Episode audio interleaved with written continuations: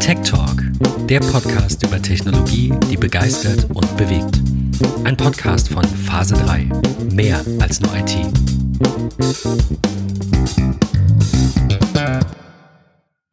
Willkommen zurück zu einer neuen Folge Tech Talk. Heute ist Carsten zu Gast und wir äh, knüpfen quasi an das an, was die fünfte Staffel beendet hat. Hallo Carsten erstmal. Hallo Ben. Ja, ähm, Staffel 5 ist nach Folge 21 etwas abrupt geendet, weil sowohl Patrick als auch ich sau viel um die Ohren hatten. Liebe Grüße erstmal an Patrick, der ist heute nicht dabei, den hört ihr aber wahrscheinlich in der kommenden Folge, denn nächste Woche wird Apple ja wieder neue Produkte vorstellen. Und ähm, er ist schon ganz heiß drauf, sich mit mir darüber auszutauschen. Ja, ähm, wir sind in Staffel 6 sozusagen, in Staffel 6 Folge 1. Äh, ich bin aber noch am überlegen, ob das in Zukunft dieses Staffelkonzept dann entfällt und wir vielleicht ähm, ja zu einem Folgen, zu, zu einer Zahl, die sich immer hochzählt, äh, quasi übergehen. Das wäre Folge 188. Ich wollte selber kaum glauben. Ich habe jetzt gerade mal durchgezählt. Ähm, so lange quatschen wir hier schon in verschiedener Besetzung über alles rund um Technik. Und ja, wie gesagt, Staffel 5 ist geendet mit einer Folge zum Thema Elektromobilität und Staffel 6 soll jetzt, also ich nenne es jetzt trotzdem noch Staffel 6, äh, soll jetzt äh, mit einer Folge über Elektromobilität ähm, beginnen. Und äh, vielleicht noch am Rande für diejenigen, die nicht bei MetaMost angemeldet sind. Ähm, ich hatte da mal kurz gefragt, wie interessant das Thema so ist für die Hörerinnen und Hörer von Tech Talk. Und das Feedback war, Carsten, kann man eigentlich sagen, ja, eher positiv. Durchaus positiv. Also das haben sie jetzt nicht ja. sehr viel gemeldet, genau, aber es war schon so ein, ja, also nicht übertreiben. Das wird jetzt kein E-Mobilität oder Tesla-Podcast, aber es wird sicherlich das ein oder andere Mal mehr sich eben ja, um dieses Thema auch drehen. Also so meine Wohlfühl, ja, meine Comfortzone wäre vielleicht so eine, eine Folge im Monat, alle vier, fünf Wochen mal. Ja, ähm, ihr habt es vielleicht mitbekommen, damit würde ich jetzt noch einsteigen wollen und dann würde ich dir erstmal auch das Wort überlassen. Ähm, ich habe einen Tesla Model Y Long Range ähm, seit ungefähr zwei Wochen. Und ähm, wir haben uns ja auch schon viel über ähm, Elektromobilität auch vorher ausgetauscht, weil du schon eine ganze Weile ein Elektroauto fährst. Ähm, welches, warum und wie ist es? Äh, ich habe mir vor ziemlich genau zwei Jahren einen gebrauchten E-Golf gekauft. Ähm, ich bin alle möglichen Autos schon gefahren. Ich habe zwischen Smart und Porsche 924S wirklich so alles gehabt. Also Unvernunftsautos, Vernunftsautos. Und ähm, ja, ich äh, arbeite äh, in einer Steuerberaterkanzlei mitten in Osnabrück. Wir haben eine Anwohnerparkzone, wo man als Besucher für drei Stunden parken darf. Und äh, ich habe im Monat ein Budget gehabt von circa 120 Euro für Knöllchen, weil ich die Parkscheibe nicht rechtzeitig weiter drehen konnte.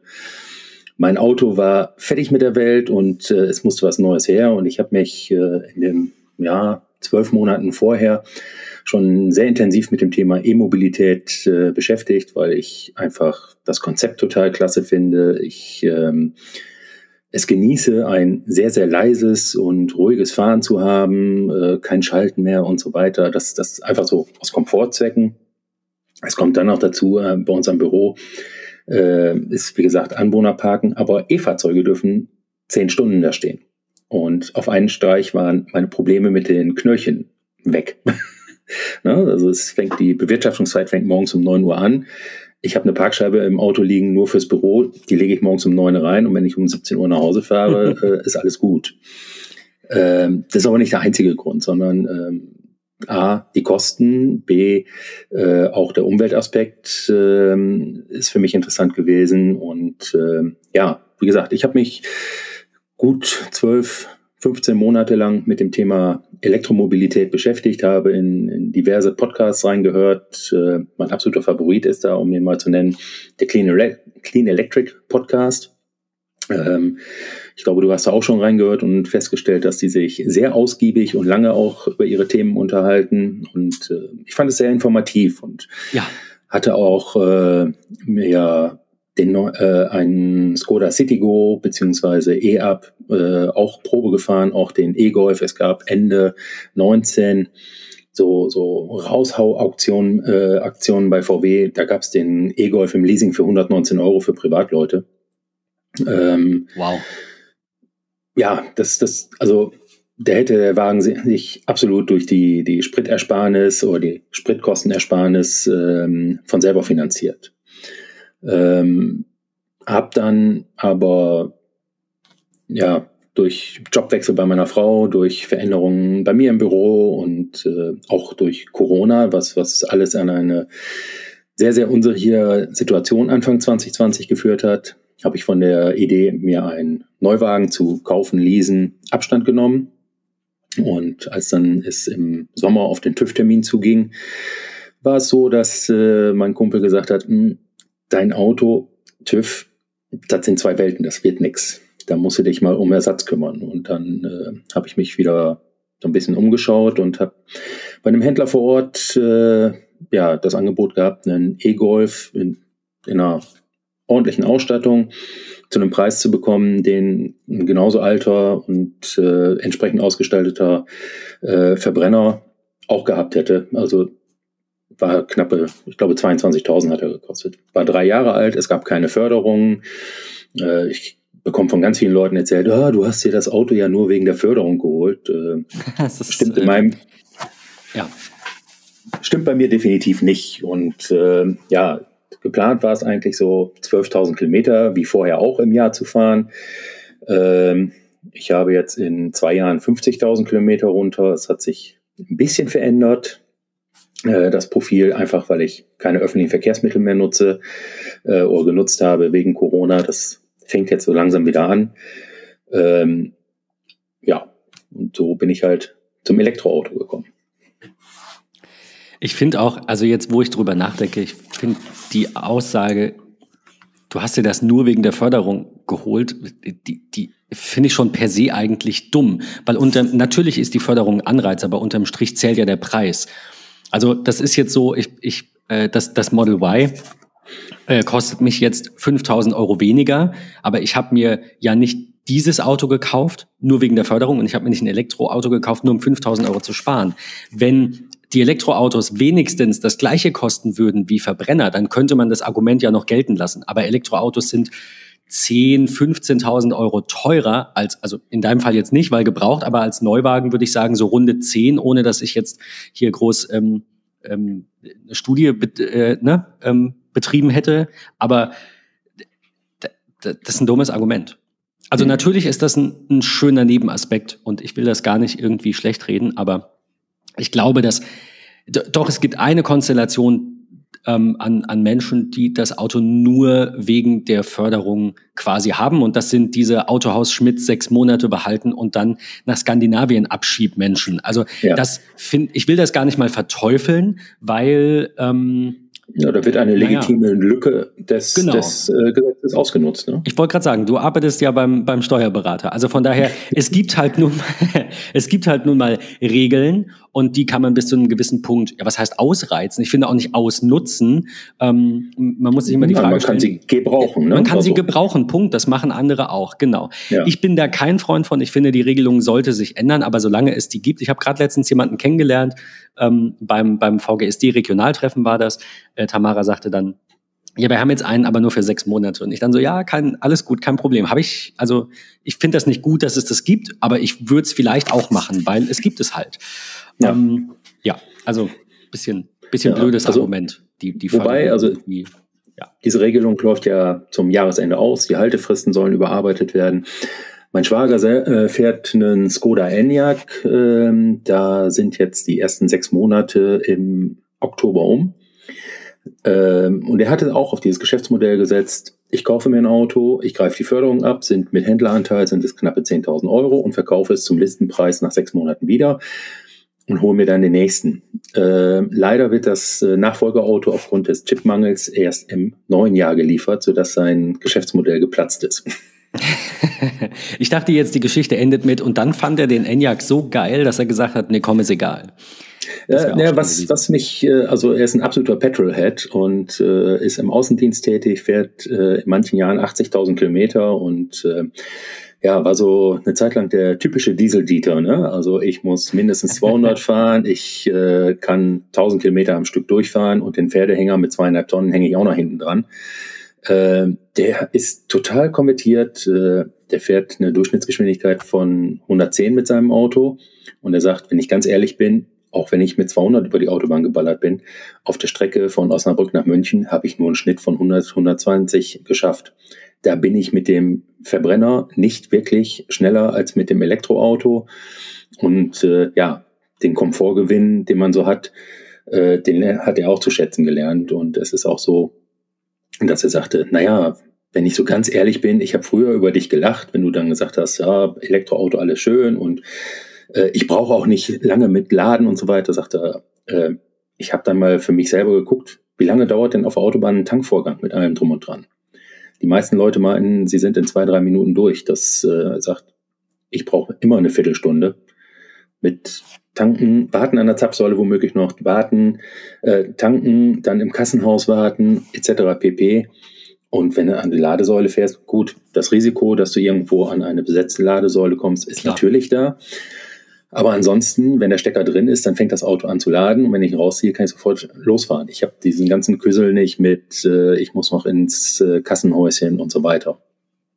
Ja, also ich glaube, das geht auch oft unter. Ähm, und man sieht nur den, den tatsächlichen Vorgang, aber ich finde das einen guten Punkt.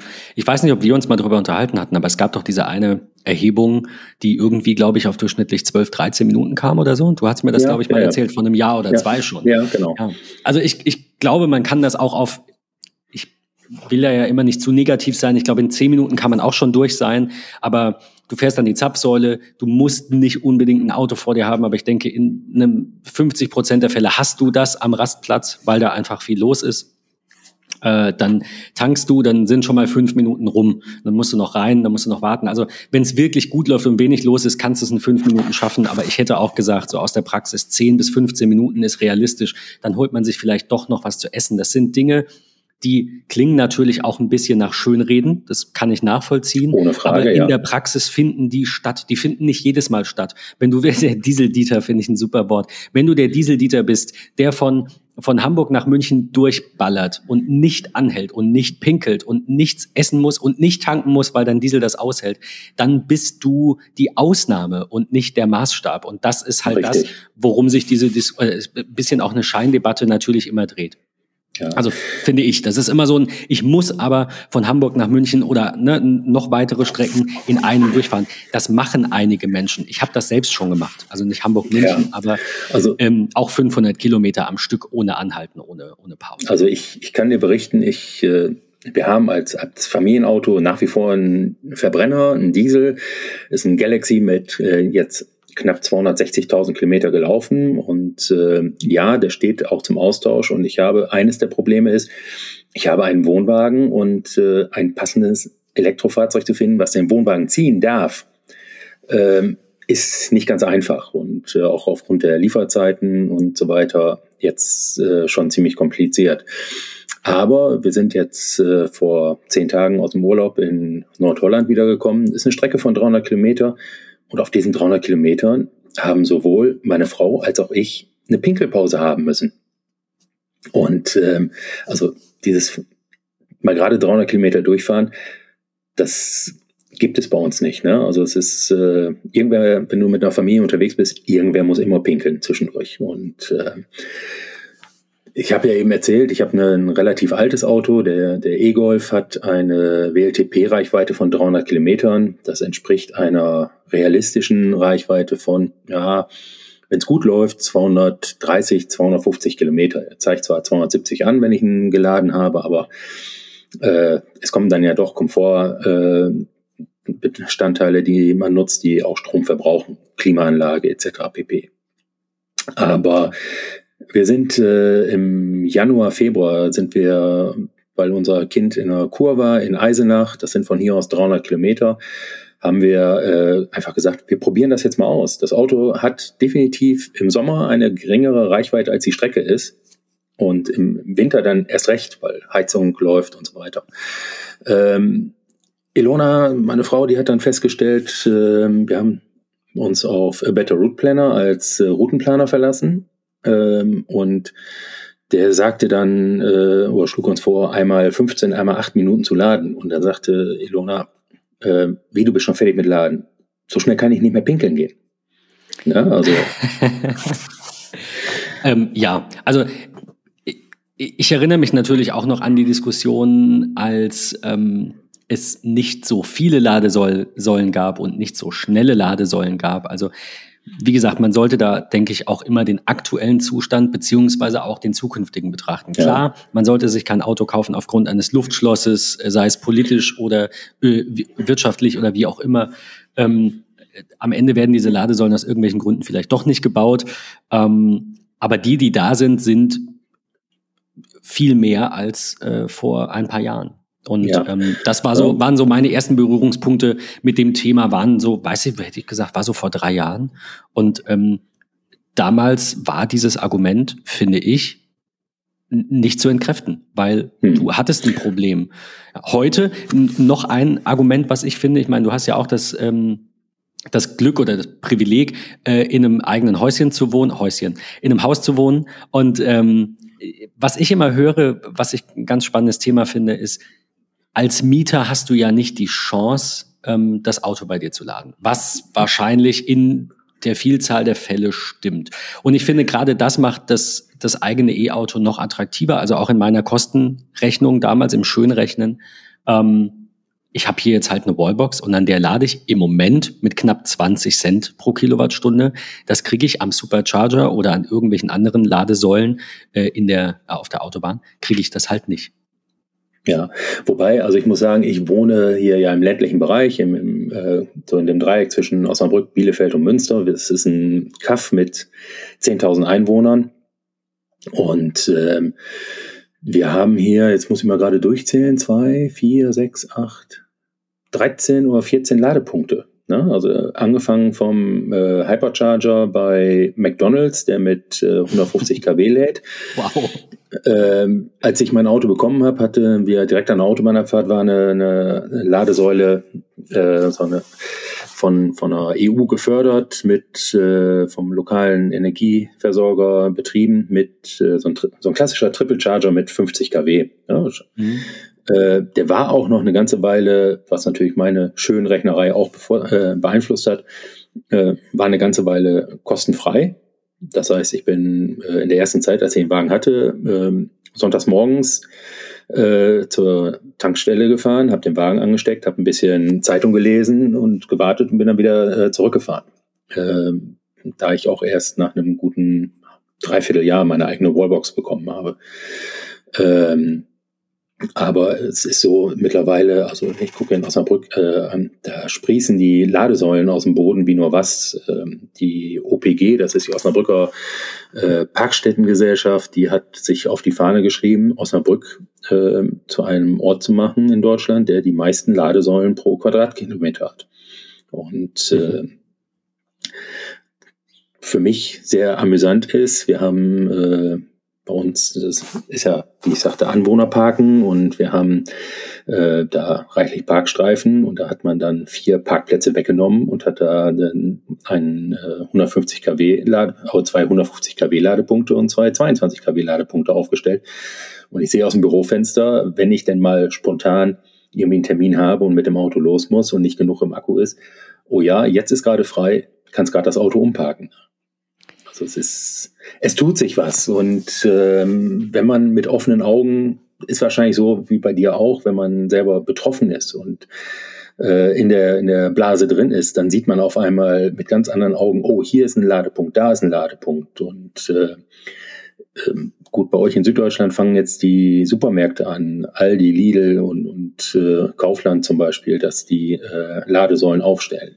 Die waren die erste Zeit kostenlos, jetzt nehmen nehmen sie regulären Preis. Das ist auch äh, in meinen Augen in Ordnung. Die Infrastruktur ist nicht wirklich billig. So, eine, so ein 150 kW Klar. Charger, der kostet richtig Kohle. Muss ja, mal überlegen, äh, die hätten da irgendwie so einen kleinen Dieseltank hingestellt und gesagt, wenn du hier jetzt bei Lidl einkaufst, kannst du kostenlos Diesel zapfen. Hätte auch kein Mensch gemacht. Also ja. schön, dass wir davon, äh, auch ich jetzt bei, bei Hetzner im Rechenzentrum in Nürnberg konnte ich jetzt quasi die, die Rückfahrt äh, ne, kostenlos dann bestreiten. Aber hm. Ja, also das, das war jetzt auch in meiner Rechnung fand das nicht statt. In meiner Rechnung fand nee, statt. Meiner auch nicht. Also zu Hause 30 Cent pro Kilowattstunde und äh, auswärts 50 Cent. Ich habe aber einen Fehler gemacht, also sage ich zumindest heute, ich werde dann in einem Jahr nochmal ein Resümee ziehen. Ich ging von 50-50 aus. Und ich glaube, wenn du eine eigene Wallbox hast, lädst du 80 Prozent, 90 Prozent zu Hause. 90 Prozent, ja. Also ich habe mit einem Durchschnitt dann eben von 40 Cent gerechnet und im Moment, ich glaube, der ist langfristig trotzdem gut, weil die Strompreise steigen werden und meine Preisgarantie auch irgendwann ausläuft und dann werde ich bei 30, 35 liegen und dann passt es wieder.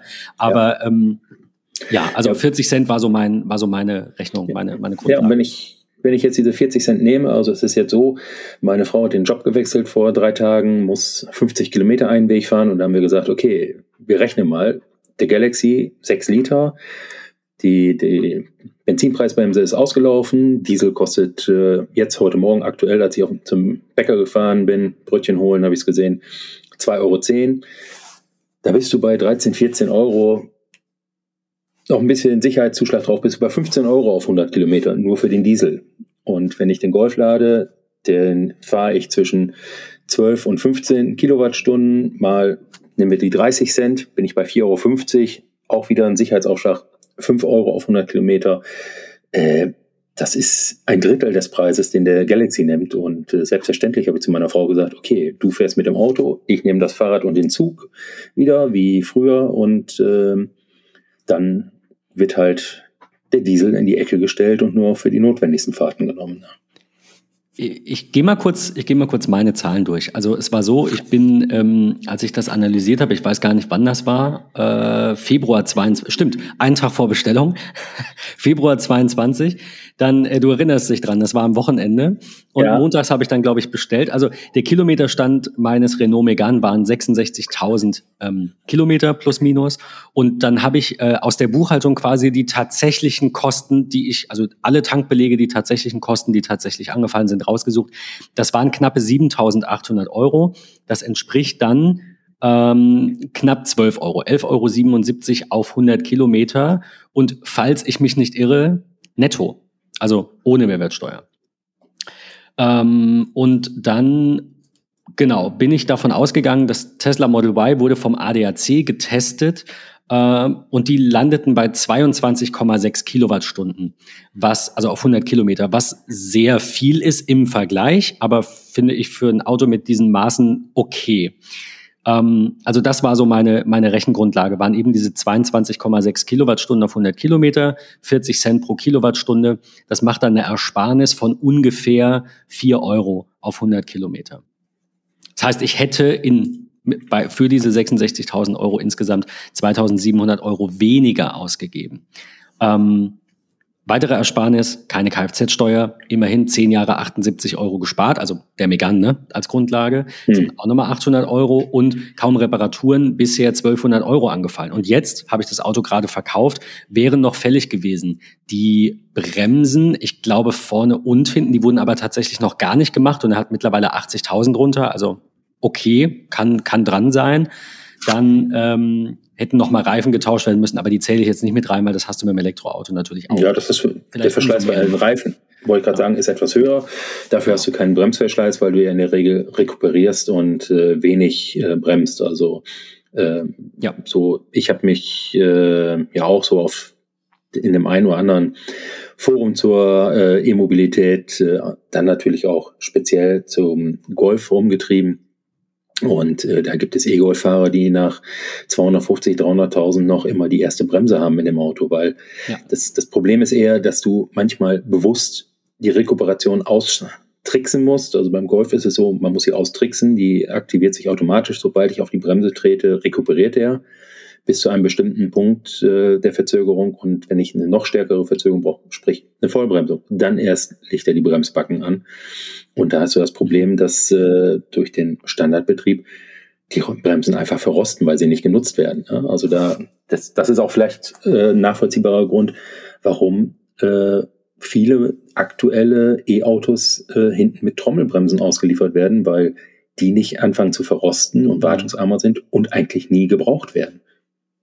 Ja, also da, da gibt es Leute, die machen sich lustig drüber. Oh, guck mal, hier, modernes Auto 22 und der hat Trommelbremsen. Ha, ha, ha. Das hat mein Käfer früher auch gehabt. Aber der Hintergrund, warum diese Autos damit ausgestattet werden, ist halt ein ganz anderer. Ich finde das auch, also das ist jetzt sowas, das würde mich zum Beispiel gar nicht interessieren. Also das wäre jetzt auch kein, äh, kein Nachteil oder Vorteil. Ich meine, ja, ich weiß nicht. Ich bin aber auch nicht so der Mensch, der so auf die Optik achtet. Also, ne, falls jetzt auch Optik ein Thema wäre für den einen oder anderen. Ich habe auch oft gehört, dass, dass die Teslas nicht schön sind. Ich finde die jetzt, ich bin ein bisschen hin und her gerissen, finde die aber überwiegend schön. Ähm, aber nicht alles daran. Also, ich weiß nicht. Ich, für ja, mich also war der Grund jetzt, also wird ja auch die Frage sicherlich kommen, warum ausgerechnet ein Tesla, äh, weil sie, finde ich, die beste Software haben und die besten Ambitionen haben. Ich bin jetzt mhm. natürlich nicht im letzten Jahr einen VW gefahren. Auch da liest man ja jetzt gerade ähm, dieser Tage Meldungen über Cla äh, ne, VW Cloud und, und, und deutliche Ambitionen, da auch die Software voranzubringen. Also ich weiß nicht, ob die jetzt wirklich noch so weit auseinander sind, wie sie waren. Ja, aber ich, ich glaube, dass Tesla da einfach die Spitze vorn, äh, die, die, die ja. ähm, an der Spitze ist, die Nase vorn hat. Ja, also es ist so, wenn man das betrachtet, ähm, VW hatte eigentlich schon vor, im letzten Jahr äh, Over-the-Air-Updates für, den, für die ID-Linie zu bringen. Das hat man also immer weiter schieben müssen. Man hat es dann auch versucht mit, wir schmeißen mehr Entwickler auf das äh, Problem. Das ist aber auf die Art und Weise gar nicht zu lösen gewesen und mhm. äh, man hängt da schon noch ein paar Jahre hinterher. Da ist, äh, ist glaube ich, auch so, man kann von Tesla und von Elon Musk halten, was man möchte, aber ich glaube, dass äh, dieses Unternehmen unheimlich die, die Veränderung angeschoben hat und ähm, unheimlich viel dafür getan hat, dass äh, überhaupt Bewegung in diese ganze Geschichte gekommen ist. Man darf nicht verkennen, also das Elektroauto ist äh, eigentlich genauso alt wie der Verbrenner. Also äh, es gab schon vor 100 Jahren Elektroautos. Ich äh, folge unter anderem dem Sascha Pallenberg bei äh, Twitter, der natürlich sich richtig eingeschossen hat auf Elon Musk und das ist für ihn ganz offensichtlich eine Hassfigur.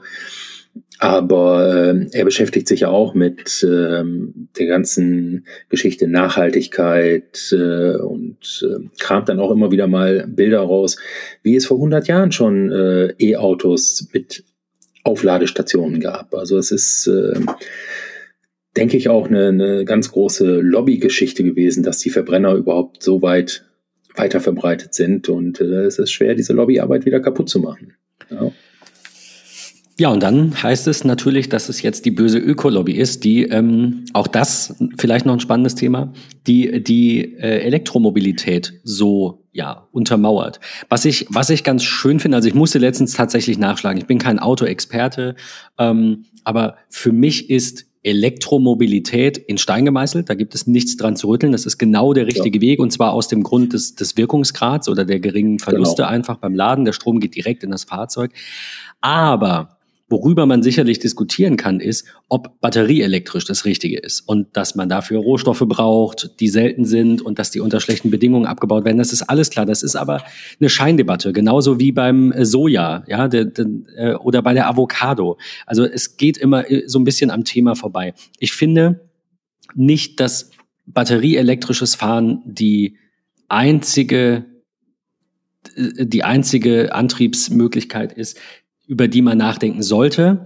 Ich glaube, E-Fuels sind es nicht, ohne mich sehr intensiv mit dem Thema beschäftigt zu haben. Einfach so eine, so eine generelle Überlegung. Ähm, aber Wasserstoff, denke ich, ist sinnvoll für große Fahrzeuge, weite Strecken. Ähm, jetzt habe ich mich mit dem Thema, also wir sind hier ja keine Wissenschaftler, aber ich habe mich mit dem Thema Wasserstoff einfach aus Interesse auch ein bisschen mehr auseinandergesetzt und zumindest die Probleme verstanden, die eben einfach mit der Infrastruktur entstehen. Strom ist überall. Natürlich muss man Leitungen ertüchtigen. Ähm, der Strom muss auch generiert werden. Unser Strommix ist scheiße. Das heißt, auch mein Strom, auch mein Ökostrom ist nicht 100 Prozent Öko. Also Zertifikate sind immer schön, aber das ist natürlich auch ein bisschen nicht Augenwischerei, es wird ja mit diesem Geld auch was Sinnvolles gemacht, aber trotzdem, es ist nicht da, wo ich es gerne hätte. Ähm, aber Wasserstoff an großen Firmengebäuden oder eben so zentrale Hubs in Deutschland, womit du dann immer so und so weit kommst an den Autobahnen, kann ich mir schon auch vorstellen. Mhm, Am Ende, und das wusste ich nicht, sind ja aber auch Wasserstofffahrzeuge Elektroautos. Also es ist trotzdem ein Elektromotor drin. Richtig. Es so, ist eine und das also drin, die den Strom erzeugt, genau. Äh, mit dem dann die E-Motoren betrieben werden. Äh, wir hatten hier vor ein paar Jahren mit großem Brimborium äh, eröffnet an der A30 zwischen Osnabrück und holländischer Grenze, ist eine Raststätte. Da ist eine Wasserstofftankstelle eröffnet worden. Die ist dann nach ein paar Jahren abgebaut worden, weil im Endeffekt nur zwei oder drei Autos im Jahr da vorbeigekommen sind, die da getankt haben. äh, das war zu einer Zeit, als äh, BMW eine andere Wasserstoffstrategie ge äh, gefahren ist. Die hatten, ich glaube, das 7er Modell gab es früher mal als Wasserstofffahrzeug. Da war es aber ein klassischer Verbrenner. Die haben also den Wasserstoff verbrannt und haben damit den Kolbenmotor betrieben. Die haben also okay. also nicht äh, über die Brennstoffzelle den Strom äh, erzeugt dass äh, die Polizei in Osnabrück hat ein Wasserstofffahrzeug zum Testen, also die äh, Polizeidirektion Osnabrück versucht natürlich auch immer wieder irgendwelche Sachen äh, modern, zu modernisieren. Es werden Fahrzeugkonzepte ausprobiert. Äh, es gibt sehr, sehr viele äh, ähm, Plug-in-Hybride bei der Polizei in Osnabrück, die äh, ja, nach dem, nach dem Motto steht er, lädt er, nach jedem Einsatz halt wieder angestöpselt werden und äh, zu einem sehr, sehr großen Teil auch batterieelektrisch äh, benutzt werden. Äh, es gibt auch Wasserstofffahrzeuge. Die müssen allerdings im Augenblick zum Tanken dann in das 50 Kilometer entfernte Münster fahren, weil es keine Wasserstofftankstelle in der Nähe gibt.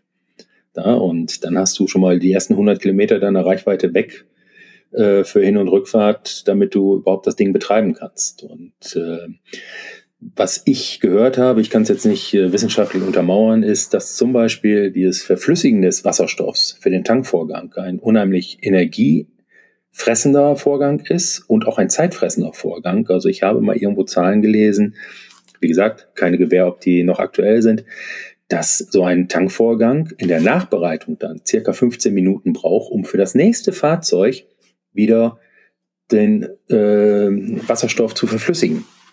Denn der Wasserstoff mhm. wird ja unter hohem Druck äh, in flüssiger Form äh, betankt. Ähm, also ich denke, dass sie auch wie du, dass die Batterien sicherlich äh, eine Übergangsform sind, aber die sind in der aktuellen Zeit, sind sie die zeitgemäße Übergangsform. Ja, also das ist im Augenblick so, dass das geringste Übel. Man, äh, die Strominfrastruktur ist, wie du schon sagtest, da. Klar müssen Leitungen äh, ausgebaut werden und die Ladepunkte ausgebaut werden. Und äh, die, die Bundespolitik hat ja mit dem geplanten Ladenetz, was bis 24 äh, kommen soll, da ja auch dementsprechend was äh, angeschoben.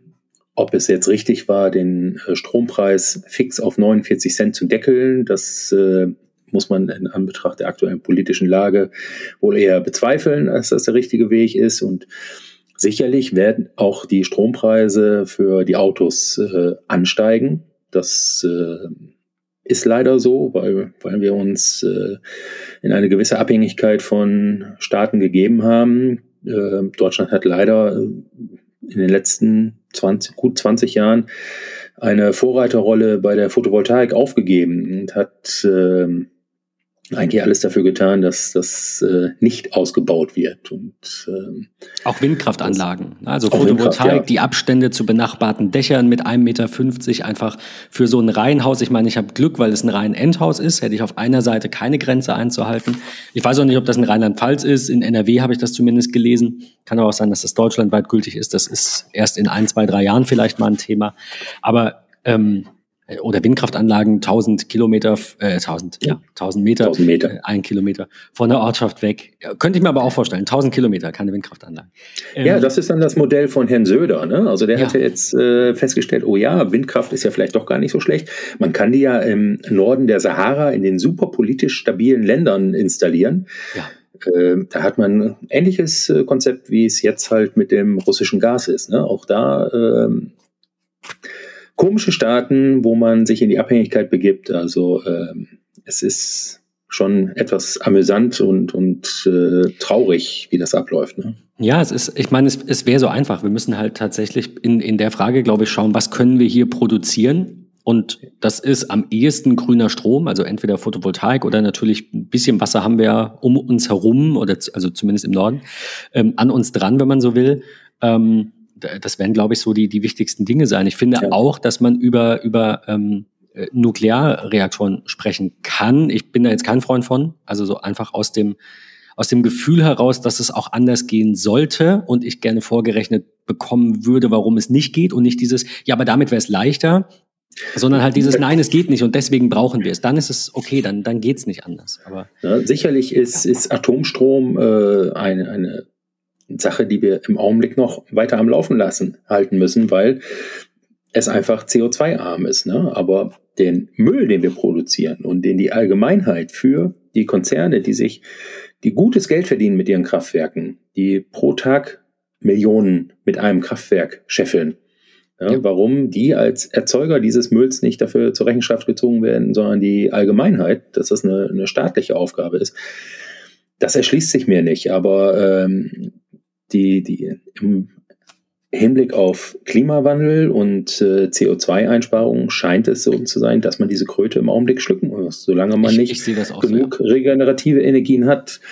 Um nochmal auf die Photovoltaik zurückzukommen, du sagtest ja, wir wohnen hier in einem Einfamilienhaus. Das Haus ist Baujahr 37. Ich hätte liebend gerne eine Photovoltaikanlage. Aber dadurch, dass ich das Dach dafür erst ertüchtigen muss, wird so eine Anlage dann mal gerade 50.000 Euro teurer. Und ähm, da wird dann der Strom sich nicht für mich rechnen. Ich habe das Glück, ich habe hier noch eine, eine, Garage, eine Doppelgarage, die auch noch doppelt lang ist, weil da eine Veranda hinten dran ist und eine kleine Werkstatt. Da werde ich jetzt äh, in Kürze eine Photovoltaikanlage installieren lassen mit einem Pufferspeicher, weil wir halt tagsüber nicht da sind und den Strom nicht verbrauchen können, so dass zumindest äh, ein E-Auto abends äh, den Strom wieder zuführen kann, damit er am nächsten Tag damit wieder äh, zur Arbeit gefahren werden kann. Ja. Ja, für mich ist das, ähm, liegt das noch in der Ferne. Ich, vielleicht hört man es ein bisschen, dass das hier noch halt. Ähm, es ist noch immer eine Baustelle, aber es wird, es, es geht voran. Ähm, ich habe zumindest mal wieder Zeit für einen Podcast. Das ist doch auch was Schönes. Also so ein bisschen, ja. äh, bisschen weniger Stress ist schon. Ich habe jetzt gerade nochmal nachgeschaut, weil es mich interessiert hat, Wasserstoff und E-Antrieb verglichen. Würde euch das auch verlinken. Ähm, von Volkswagen 2019, die haben darüber äh, einen Blogartikel geschrieben. Äh, der Gesamtwirkungsgrad äh, Grad einer Elektro, also eines batterieelektrischen Fahrzeugs ist dann 76 Prozent. Und ähm, beim Wasserstoffauto sind es halt insgesamt 30 Prozent. Ähm, das ist halt einfach, also das, dann wird jetzt wieder jemand kommen und sagen, ja, aber und die Batterien und die schlechten Bedingungen. Ja, das ist egal, weil 46 Prozent deiner Energie einfach verloren geht und wir haben ein Energieproblem, wir haben nicht genug. Also müssen wir im Moment die effizienteste Form der, äh, der Mobilität wählen. Und das ist, Stand heute, die Batterie elektrische Mobilität. Und da kommen wir nicht drum rum, dass das im Moment Stand heute das Richtige ist. Das heißt nicht, dass nicht Wasserstoff in 20 Jahren das Bessere ist, weil wir neue Elektrolyseverfahren finden, die plötzlich äh, weniger Verluste haben. Oder dass hm. vielleicht kommt ja was ganz Neues. Also es ist jetzt nicht so, dass ich sage, das wird für immer genau das Richtige sein. Aber jetzt für den Moment ist es das sicherlich. Genau, und äh, vielleicht mal im Vergleich dazu, ich meine, dass die, die, äh, der Wirkungsgrad vom äh, Benzin irgendwo bei 10% liegt. Äh, irgendwie so, ja, ich war 15, ja, also maximal unter 20, ja. irgendwie so, ja, irgendwas genau. mit einer 1 vorne. Ja, also ähm, man, man hört dann ja auch immer, ne, äh, ja, wo soll der ganze Strom herkommen? Also einer der größten Energieverbraucher ist in der Tat die Mineralölwirtschaft mit ihren Raffinerien. Und äh, je mehr elektrische Fahrzeuge ich habe, desto weniger Verbrenner sind im Idealfall da, desto weniger Kraftstoff muss ich produzieren und desto weniger Energie muss ich für die Produktion des Kraftstoffs aufwenden. Ja, auch das ist eine Sache, die man ja vielleicht noch im Hinterkopf behalten sollte, mal bei der nächsten Stammtischdiskussion. Das erinnert mich an den, an den Tofu, ne? So viel Soja wird ja produziert, wo soll das denn alles herkommen? Dabei gehen hm. dann irgendwie 80 Prozent in die Futtermittelindustrie. Also ähm, ich weiß, dass es manchen Menschen schwerfällt, also ohne das jetzt irgendwie abwerten oder böse zu meinen, Nein. diese Zusammenhänge zu verstehen. Das ist, oder was heißt zu verstehen? Für, für manche, ich meine, in so, einer, in so einem Moment, in so einer Diskussion fällt mir auch immer ein, ich meine, wir sind natürlich privilegiert, dass wir uns darüber Gedanken machen können. Also selbst, ich, ne, ich wollte jetzt gar nicht darauf hinaus, dass es Menschen gibt, die das nicht verstehen, sondern auch für die einfach deren Horizont bei dem alltäglichen Notwendigen einfach endet. Nicht, weil sie zu doof sind, sondern weil ihr Leben viel zu stressig ist und viel zu, ja, eben ganz anders als, als unser, finde ich, doch privilegiertes, ähm, privilegierteres Leben. Ähm, mhm. Wir können uns damit auseinandersetzen, aber dann müssen wir das halt auch tun. Und deswegen finde ich das gerade bei den Menschen, denen ich das eben zumuten würde, ähm, diesen, diesen geistigen Spagat zu machen, äh, finde ich das dann immer schade, wenn der, der Horizont eben quasi künstlich begrenzt ist durch eine Ablehnung. Also ich hatte das gerade mit einem Kollegen, sag ich mal, also auch selbstständig, ähm, der mir auch sehr viel äh, Anti-Elektro um die Ohren geworfen hat. Und irgendwann konnte ich gar nicht mehr antworten, weil das waren alles auch gute Argumente. Aber es ich meine, die, jede Medaille hat zwei Seiten und ich versuche natürlich das Positive zu sehen, nicht nur an der E-Mobilität, sondern an allem. Ähm, und, und er ist dann vielleicht eher ablehnend und äh, da fällt es dann irgendwann schwer, weil es gibt gute Argumente dagegen. Es dauert nun mal eben länger zu laden. Es müssen halt nun mal ähm, irgendwo in, in der Atacama-Wüste Rohstoffe abgebaut werden unter widrigen Bedingungen. Ja, aber. Aber, aber es darf aber, nicht vergessen werden, diese, diese Rohstoffe, sind im Verbrennungsfahrzeug auch enthalten. Die Laufbuchsen eines äh, Motors werden beschichtet mit ähnlichen Materialien, die unter ähnlichen Umständen gewonnen werden. Und ähm, das ist leider so, dass viele so in ihrer Blase sind. Und wenn ich einmal gegen irgendwas bin, dann kommen wir bloß nicht mit Argumenten. Also äh, ich könnte ja meine Meinung wechseln. Ne? Also ja. wie gesagt, ich habe mich äh, circa zwölf Monate mit dem Thema befasst und äh, wo du auch eben sagtest, man muss es sich leisten können. Ähm, ja, auch wir haben vor fünf Jahren hier das Haus kernsaniert. Ich äh, habe dir ja schon ein paar Mal gesagt, ich weiß, was so alles auf dich zukommt, äh, ob es jetzt die Finanzplanung ist, ob die, ob es die Terminplanung ist und habe auch, äh, ja, du weißt, so über die eine oder andere Planung von dir auch mal geschmunzelt und gesagt, warte mal ab, das wird eh anders. Ja, das ist leider und, so. Und ähm, wir haben zwei Kinder, wir haben äh, das Haus, wir müssen leider beide äh, 30 bzw. 50 Kilometer zur Arbeit pendeln. Und dann bekommt man auch zu hören, naja, naja, also Elektroautos, die sind ja so teuer, das kannst du dir nicht leisten. Ne?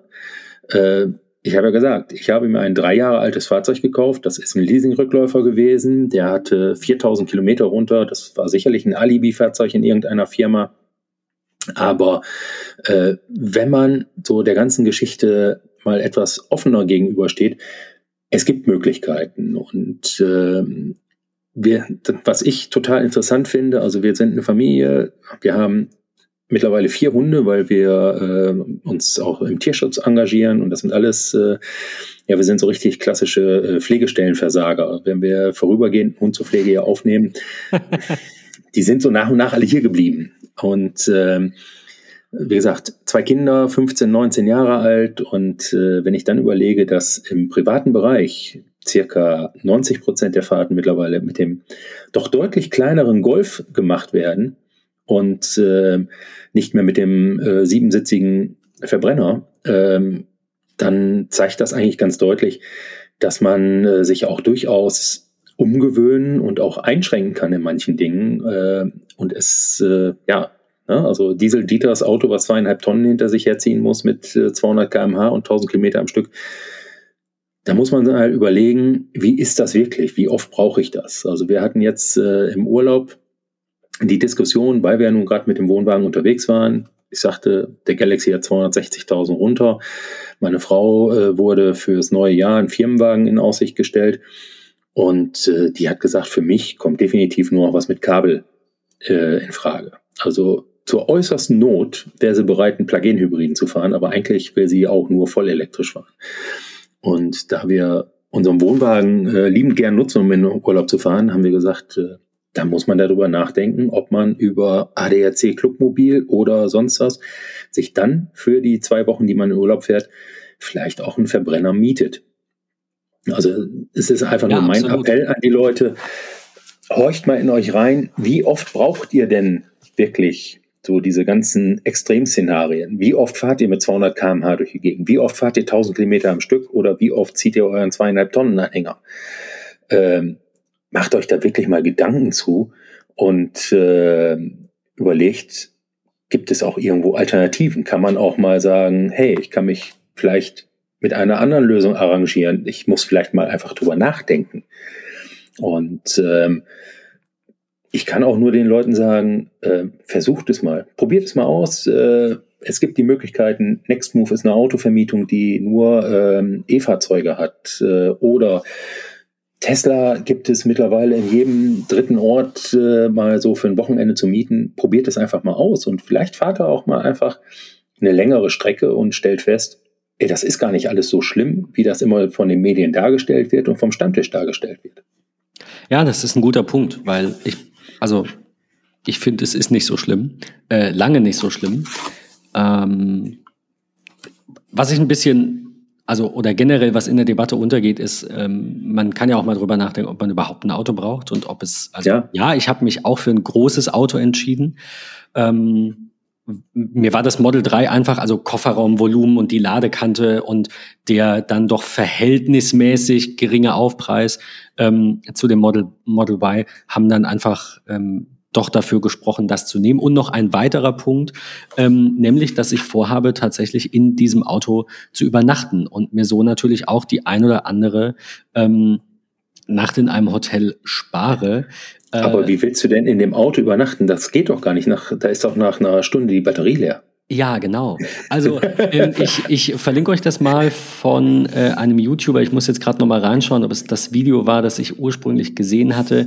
Genau, das, das fand ich klasse, weil ähm, also es gibt ja mehrere Möglichkeiten. Die eine Möglichkeit ist beim Model Y, wenn man jetzt nicht riesig ist. Ich glaube, für dich würde es ein bisschen eng werden. Du bist ja irgendwie knappe zwei Meter. Ich glaube, so mit 1,80, ja. 1,85 passt noch. Äh, ich bin äh, ne, knapp drunter so. Aber ähm, man kann in diesem Auto zu zweit schlafen, wenn man nicht gerade zwei Meter groß ist. Und mhm. ähm, ansonsten gibt's noch die Möglichkeit, also wirklich im Auto heißt Kofferraum zu, Auto verriegelt, man ist wirklich drin. Es gibt den Camp-Mode, das heißt, ich kann dann ähm, das Auto bei gemütlichen 21 Grad, 18 Grad, was auch immer ich haben möchte, äh, lassen. Ich kann Netflix schauen und ähm, ich, ich bin sehr gespannt. Also das, was ja. ich auf YouTube so gesehen habe, sah ganz cool aus und ich will da auf jeden Fall auch berichten. Äh, die zweite Alternative ist, dass man ein Zelt quasi hinter den offenen Kofferraum spannt und das Auto dann quasi die, die warme Luft in dieses Zelt ähm, bringt. Und weil du es jetzt sagtest, natürlich ein bisschen äh, sarkastisch. Alles, was ich so gesehen habe, sind so ein bis, je nachdem, ein bis zwei ähm, kW, äh, kWh pro, pro Nacht. So. Ja, also vielleicht dazu auch nochmal aus der Erfahrung gesprochen. Ähm, ich habe im Winter jetzt im vergangenen Winter bei Schneefall und 5 Grad minus habe ich ähm, zwei Stunden auf der Autobahn im Stau gestanden. Und ähm, war dann auch sehr gespannt. Der Akku war schon relativ weit runtergefahren. Ich hatte noch irgendwie, ich musste nach Bielefeld, das sind von hier aus 30 Kilometer. Ich hatte noch 70 Kilometer im Akku und habe dann echt gedacht, uh, mal gucken, wie das so wird, wenn du jetzt hier im Stau stehst. Also es war ja nicht abzusehen, was passiert war. Ich hatte nur gesehen, es waren 5 Kilometer Stau, es hatte wohl einen Unfall gegeben und ähm, habe dann als erstes äh, dann auch gedacht, ja, muss das Auto ausmachen. Aber es ist äh, ein Irrglaube, denn äh, das Auto, wenn es erstmal vortemperiert ist, das Fahrzeug, was es ja aus dem laufenden Betrieb war. Ich habe also in dieser anderthalb Stunden oder was das waren, habe ich ganze fünf Kilometer an Reichweite verloren, weil die Heizung gar nicht so viel Strom zieht und was vielen auch nicht bewusst ist, ähm, die E-Autos haben nicht umsonst äh, Sitzheizung, die meisten, weil die wesentlich effizienter ist, wenn nur der Platz beheizt wird, wo jemand sitzt. Und äh, ich hatte neben mir auch einen Golf 7 stehen, allerdings ein Verbrenner. Der brauchte leider den ADAC anschließend, weil er immer wieder, um Sprit zu sparen, den Wagen ausgemacht hat, wieder angemacht, wieder aus, wieder an, sodass seine Starterbatterie gar nicht genug nachgeladen war. Und ja, leider der die Reichweitenangst hatte. Da hätte ich jetzt wahrscheinlich auch gar nicht unbedingt drüber nachgedacht, dass das ein hm. Problem ist. Aber ja. Ja gut, äh, man muss dazu sagen, äh, der, der Golf, den ich habe, der hat eine 35 Kilowattstunden äh, Batterie. Der lädt auch nur mit 43 kW. Ähm, es ist wie gesagt, konstruktionell ist das Auto von 2012. Das hat dann nochmal in 2017 oder 2018 ein Upgrade gekriegt mit einer größeren Batterie und einer höheren Ladeleistung. Aber äh, für mich war das ja, ich habe mir dieses Auto ganz bewusst zum Einstieg in die E-Mobilität ge äh, gekauft. Und ähm, ich habe sehr, sehr viel gelernt. Also die Lernkurve ist sehr steil, wenn man äh, mit der E-Mobilität anfängt. Das wirst du ja auch schon gemerkt haben. Also wie Wetterbedingungen den Verbrauch beeinflussen. Gut, nach 14 Tagen, es hat ich, bei also, diesem Sommer hat es noch sagen, nicht viel geregnet. Bisher waren ja. die Temperaturen ja. hier sehr ähnlich. Also das noch ja, nicht. Aber, aber äh, was zum Beispiel unheimlich auffällig ist, wie äh, Regenwetter äh, und die dadurch entstehenden Adhäsionskräfte zwischen Teer und Reifen, wie die den Verbrauch hochschrauben. Also bei nassem Wetter geht der Verbrauch deutlich hoch. Das merkst du im Verbrenner nicht. Also du merkst äh, viele, viele Kleinigkeiten merkst du bei einem E-Fahrzeug deutlich mehr und deutlich eher und äh, man lernt unheimlich dazu. Man lernt vorausschauend zu fahren. Also Ilona ist früher immer digital gefahren. Da gab es nur zwei Gaspedalstellungen. Entweder ist der Wagen aus oder der Fuß steht in der Ölwanne. Und ähm, jetzt bei dem äh, Golf, der steht halt, ähm, ja, der hat so eine Art One-Pedal-Driving, kein komplettes, weil er nicht bis auf Null runterbremsen kann, aber es ist schon so, lupfst du das Gas, äh, bremst er sofort, einschließlich Bremsleuchten hinten und allem drum und dran, äh, wobei du die Rekuperation in insgesamt vier Stufen einstellen kannst. Wir nutzen immer die vollste mhm. Rekuperation. Du kannst wunderbar mit dem Gaspedal spielen und den Wagen auch am Segeln halten und äh, man lernt wirklich das, was man eigentlich in der Fahrschule hätte lernen sollen, nämlich dieses vorausschauende und vorausblickende Fahren. Ähm, unsere Tochter ist 19, die hat ihren Führerschein vor einem halben Jahr gemacht. Die hat natürlich, weil sie frisch von der Fahrschule kommt, äh, dem einen oder anderen Vortrag gehalten, ne, wie man Energie spart und so weiter. Ähm, ja, man kann das lernen, man muss das auch wieder lernen und es, es ist alles ein ständiges Lernen und ähm, man darf sich auch gerne mal mit neuen Sachen auseinandersetzen. Ähm, auch ich habe natürlich äh, Sachen bemerkt, die, die nicht so das Gelbe vom Ei sind bei diesem Auto. Ich will das nicht nur über den grünen Klee loben, aber insgesamt funktioniert es einfach für uns. Und äh, ja, wir sind in der glücklichen Lage noch, für ein, wenn mal der anderthalb Tonnen Wohnwagen mitgenommen werden muss, halt den Verbrenner zu nehmen. Und da gibt es im Augenblick nur wenige Fahrzeuge, die das können. Es war zum Beispiel sehr enttäuschend. Ilona hätte sich liebend gerne den ID Bus bestellt, weil sie so auf dieses Fahrzeugkonzept steht. Sie ist noch nebenbei selbstständig, muss viele Sachen mitnehmen als Hundefriseurin, ähm, braucht dementsprechend einen großen Kofferraum. Aber der ID-Bus darf nur eine Tonne ziehen. Also ein, ein Echt? Ja, aber das, das, also die Limitierung ist sicherlich in der, nicht in der Motorleistung und auch nicht in der Bremse zu sehen, sondern ähm, es wird sicherlich eine Sache sein, wo VW sagt, äh, wir machen das, um die Reichweite zu erhalten. Natürlich frisst. Der Wohnwagen Reichweite. Also ich, ich merke es ja beim äh, Galaxy auch, den fahre ich im Alltag mit sechs Litern und wenn der Wohnwagen hinten dran ist, dann sind es auch mal acht oder neun Liter. Und wenn ich dann auch noch die zulässigen 100 km/h ausnutze, dann geht der Verbrauch auch über 10 Liter. Also das, das, das ist einfach so, ähm, dass da noch nicht ähm, die eierlegende Wollmilchsau geboren ist. Gut, das Model Y, äh, ich glaube, du bekommst irgendwann auch noch eine Anhängerkupplung hinten dran, hattest du mal gesagt. Ja, also ich, ich habe mit dem Gedanken gespielt. Ich, ja. Ist jetzt im Moment noch nicht spruchreif, aber kann man ja, ja ich weiß, äh, die, Da sind die, glaube ich, äh, liegt, glaube ich, die Anhängelast bei 1,6 oder 1,8 Tonnen beim Model Y. Ähm, das Gros der E-Fahrzeuge hat im Augenblick, äh, wenn überhaupt, 750 Kilo. Das mhm. ist so dieser typische Baumarktanhänger, den die meisten Autos ungebremst auch ziehen dürfen. Also ähm, dann ist es ID4 hat äh, je nach Motorisierung zwischen 1,2 und 1,4 Tonnen Anhängelast. Ähm, ja, das, das äh, auch da ist der Markt in Bewegung. Es wird sich was verändern. Es äh, wird auch da ähm, dementsprechend eine Weiterentwicklung geben und man muss auch äh, bedenken, auch an den Ladesäulen muss es da noch eine Weiterentwicklung geben, weil im Augenblick sind die so eng, dass du nicht mit deinem Anhänger unbedingt äh, an der Autobahnraststätte laden möchtest. Das ich sagte ja eben, wir sind letzte, die letzten zwei Wochen in äh, Nordholland im Urlaub gewesen. Ähm, an, Auto, an jeder Autobahnraststätte ist da die dementsprechende Ladeinfrastruktur und die ist so aufgebaut, dass du mit dem Anhänger hinfahren kannst. Und in jedem noch so kleinen Kaff hast du Parkstreifen, wo 22 kW Ladesäulen sind. Das heißt, du schließt den Wagen an, wenn du einkaufen gehst und so weiter und kommst in der Regel mit mehr im Akku wieder zurück, als äh, du losgefahren bist. Und äh, man muss nicht für alles den Hypercharger haben, sondern ähm, du sagtest ja auch, äh, zu Hause laden macht man mit einer deutlich niedrigeren Geschwindigkeit und äh, man muss nicht immer. Was ja auch besser für die Batterie ist. Also war auch sowas hatte ich nicht auf dem Schirm. Habe ich mich jetzt aus ganz anderen Gründen ähm, äh, auch noch mal quasi dran erinnert gefühlt, nämlich äh, die Frage, ganz anderes Thema, eigentliches Thema des Podcasts, MagSafe ja oder nein. Äh, ich hatte den, den High-Rise äh, 3 bestellt von 12 South, der kann nicht MagSafe. Ähm, Long story short, erzähle ich dann in einer anderen Folge nochmal ausführlich. Der geht jetzt zurück und jetzt wird es einfach so ein kleines Ding von Anker, weil 100 Euro für nicht MagSafe oder 35 Euro für nicht MagSafe ähm, da war dann auch die, die Entscheidung für mich klar. Ich hatte aber nicht auf dem Schirm, dass der High-Rise nicht MagSafe kann und habe dann nachgelesen, ob MagSafe jetzt besser ist, also brauche ich das unbedingt oder, ähm, oder reicht es, wenn das Ding einfach magnetisch hält, äh, aber langsamer lädt? Und ein gutes Argument dafür ist natürlich, wenn es langsamer lädt, dann ist es besser für die Batterie. Und das mhm. Gleiche gilt natürlich fürs Elektroauto. Ähm, der, der andere Punkt ist auch, ich glaube, ich habe am Anfang wirklich äh, oder was, ich will nicht mal sagen, überschätzt oder unterschätzt. Ich glaube, es ist auch alles falsch. Das war so aus dem Bauch heraus, einen Preis zu finden für eine Kilowattstunde, den ich wahrscheinlich zahle. Ja, da war mein Tarif auch noch bei 30 Cent, deswegen 30 zu Hause, 50 unterwegs.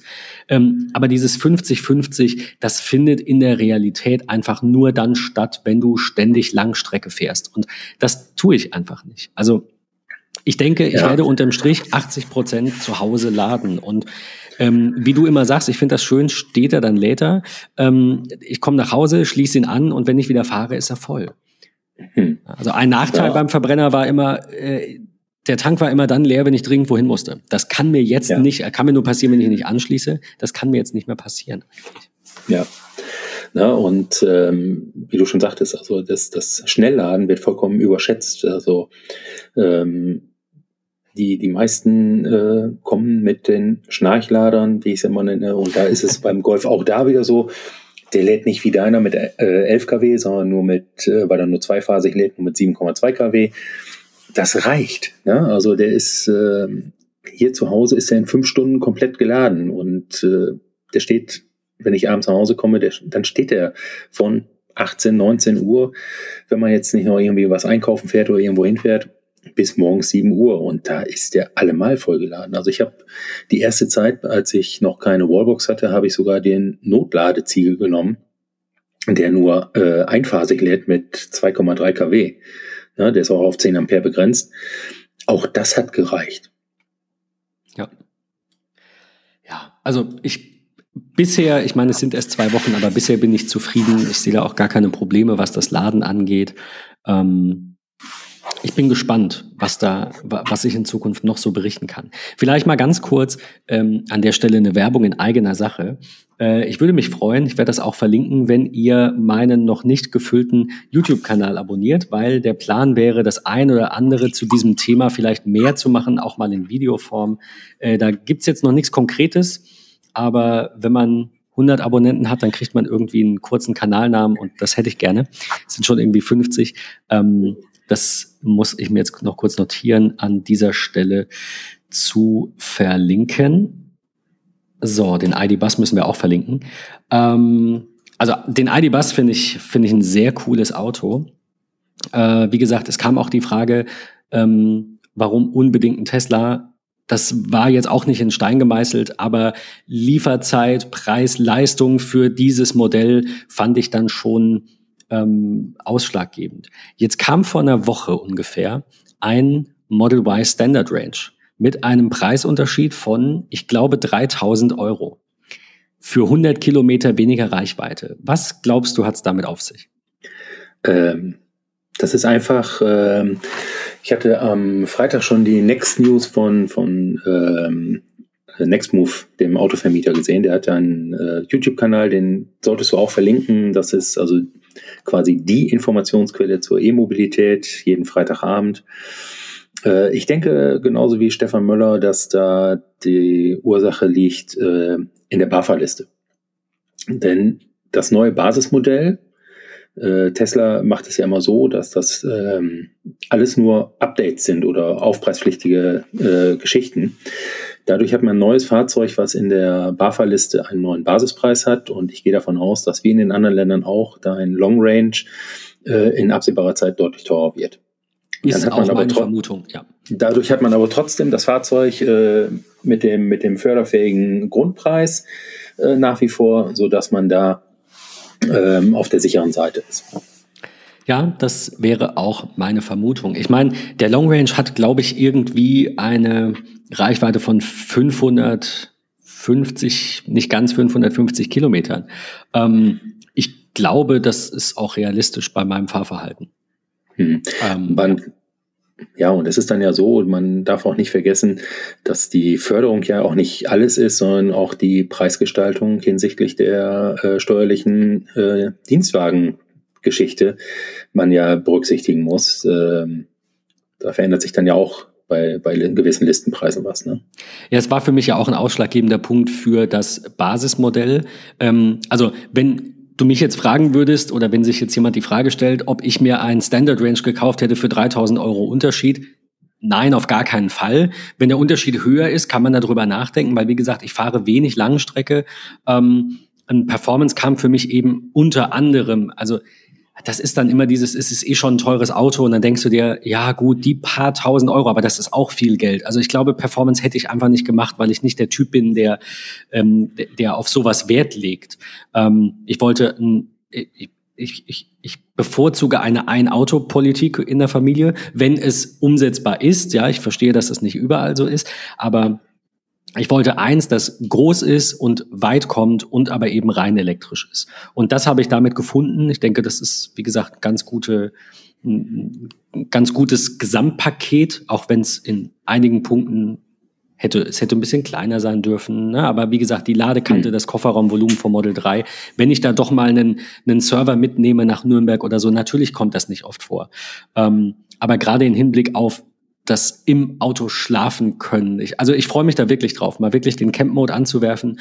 Und das muss nur mal für ein Wochenende äh, zwei Nächte irgendwo äh, mitten in der Prärie sein, äh, irgendwo noch vielleicht noch ein bisschen ähm, ein bisschen was raussuchen, wo man Empfang hat, dann auch mal eine Woche da bleiben und einfach remote arbeiten. Das ist ähm, das ist was, das ich auf jeden Fall ausprobieren möchte. Was jetzt nicht heißt, dass ich dann sage, das ist genau das Richtige. Aber ich bin da nicht so. Also ich brauche jetzt kein Hotel oder hm. keine Ahnung, ein ähm, Zelt reicht, ja, oder eben im Auto, wenn es geht. Ähm, ja, noch eine Sache, die ich cool fand, die ich noch auf meiner Liste habe und unbedingt verlinken muss. Wer sie nicht kennt, schaut euch mal die Doku von äh, Felix Bar an zum Thema mit dem Tesla Model 3 zum Nordcup im Winter. Ähm, manchmal hat man ja so Schnapsideen. Also ich habe jetzt auf jeden Fall auf meiner Bucketlist mit diesem Tesla zum Nordcup zu fahren. Allerdings erstens nicht im Winter. Äh, und zweitens sind da auch neue Supercharger mittlerweile gebaut worden, 30 Kilometer vom Nordkap weg. Also die hatten so ein bisschen Probleme, die haben es am Ende auch nicht geschafft. Ich spoiler jetzt mal. Ähm, hatte aber nichts damit zu tun, dass das Auto doof ist oder so, sondern einfach das widrige Wetter. Deswegen im Winter war vielleicht mhm. einfach ein bisschen sehr ambitioniert. Es soll auch bald eine zweite Folge kommen. Ich glaube, sie ist noch nicht raus. Zweite Folge, ein zweiter Versuch. Ähm, da sind sie aber, glaube ich, nicht mit einem Tesla gefahren, sondern mit einem Enyaq. Ich bin mir aber nicht ganz sicher. Ähm, aber das fand ich auch so eine, so eine, so eine coole Sache. Einfach mal ähm, da gemütlich hochzudüsen. Die zigtausend Kilometer. Ich weiß nicht, wie weit es ist. Ja, wobei äh, äh, die, die, die Roadtrips äh, werden ja mittlerweile inflationär. Also ähm, da kannst du dich dann wenn das so weitergeht, demnächst in den Tesla-Stau einreihen, einfach auf dem Weg zum Nordcup, weil äh, man hört laufen, ne? Ich mache Roadtrip hier, ich mache Roadtrip da. Ähm, ja, früher war das einfach mal nur eine, eine, eine Reise. Ja, heute heißt es Roadtrip und äh, also der Verkehr zum Nordcup hat, glaube ich, reichlich zugenommen, weil sich alle möglichen jetzt sagen, ich muss einmal mit meinem Auto zum Nordcup fahren. Dann mache ich was anderes. Dann fahre ich woanders hin. Ähm, ja, was habe ich noch? Was habe ich noch auf der Liste? Ähm, vielleicht mal zwischenrein. Äh, ich glaube, allzu lange sollten wir auch nicht mehr werden. Aber ich will noch eine Sache loswerden, denn ich bin sehr froh, dass die heutige erste Folge ähm, in der neuen Staffel einen Sponsor hat. Ich habe selbst nicht glauben können. Ich war auf der Suche nach äh, Drittanbieter-Apps für Tesla. Ähm, es ist ja so, dass Fahrzeug wie äh, nicht nur moderne Elekt also nicht nur andere Elektrofahrzeuge, sondern auch andere moderne Autos, auch Plug-in-Hybride, selbst Verbrenner in einer gewissen Preisklasse haben heutzutage eine App, mit der du tolle Sachen machen kannst. Ähm, ja, auf jeden Fall habe ich mir diverse Apps angeschaut und unter anderem eben auch die App Tessie. Und äh, Tessie ist, finde ich, sehr cool. Sie ist sehr schön, sie ist sehr übersichtlich. Ähm, liest sehr viele Dinge aus. Ich habe sie jetzt hier gerade offen und kann zum Beispiel meine letzten ähm, Fahrten sehen. Also wirklich mit Adresse, wo wir wieder beim Thema äh, Steuern sind. Ich muss ja jetzt mit dem neuen Fahrzeug drei Monate ein repräsentatives äh, Fahrtenbuch führen. Heißt, ich als Inhaber bin verpflichtet, 50 Prozent geschäftliche Nutzung nachzuweisen und muss dafür zumindest die geschäftlichen Fahrten rausschreiben. Anfangskilometerstand, Endkilometerstand nach drei Monaten.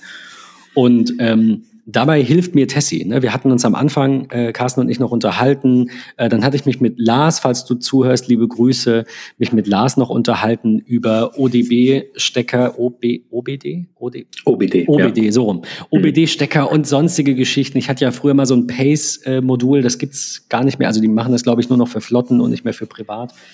Aber ähm, das reicht. Also diese, diese App kann mir ein, eine CSV-Datei aus allen meinen Fahrten exportieren. Man kann die hier sogar taggen, wenn man will. Ich mache das nicht. Ich schreibe mir die einfach abends einmal kurz raus und dann ist gut.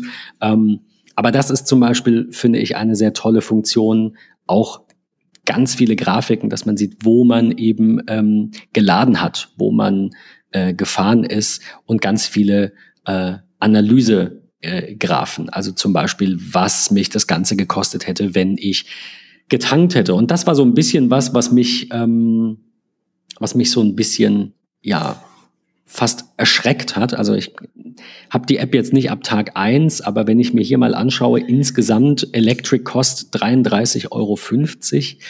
Ähm, die, was, was die App, wie gesagt, aufgezeichnet hat, nicht ab Tag eins Und das wäre in Benzin dann fast 200 Euro gewesen. Also klar spielt da rein, dass eben äh, mein Verbrenner, also mein Renault habe ich da als Maßstab genommen, mit seinen 8 bis 8,5 Litern jetzt nicht der sparsamste war ähm, und dass meine Kilowattstunden, äh, also mein Arbeitspreis ja gerade sehr günstig ist. Aber alles in allem äh, sehr viel, ja, wie soll ich sagen, sehr viel, ich, ich bin ein großer Freund von Tabellen. Ich mag Statistiken und das macht diese App sehr gut.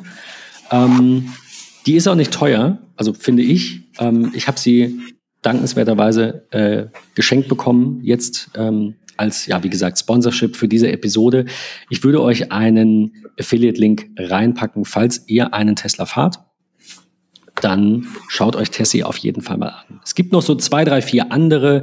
Ich werde das mal in einer, in einer ähm, eigenen Folge dann vielleicht nochmal auch ausführlich, äh, vielleicht auch mit jemandem, der Tesla fährt oder mit zwei Leuten, die Tesla fahren, nochmal besprechen, was die so nutzen und haben.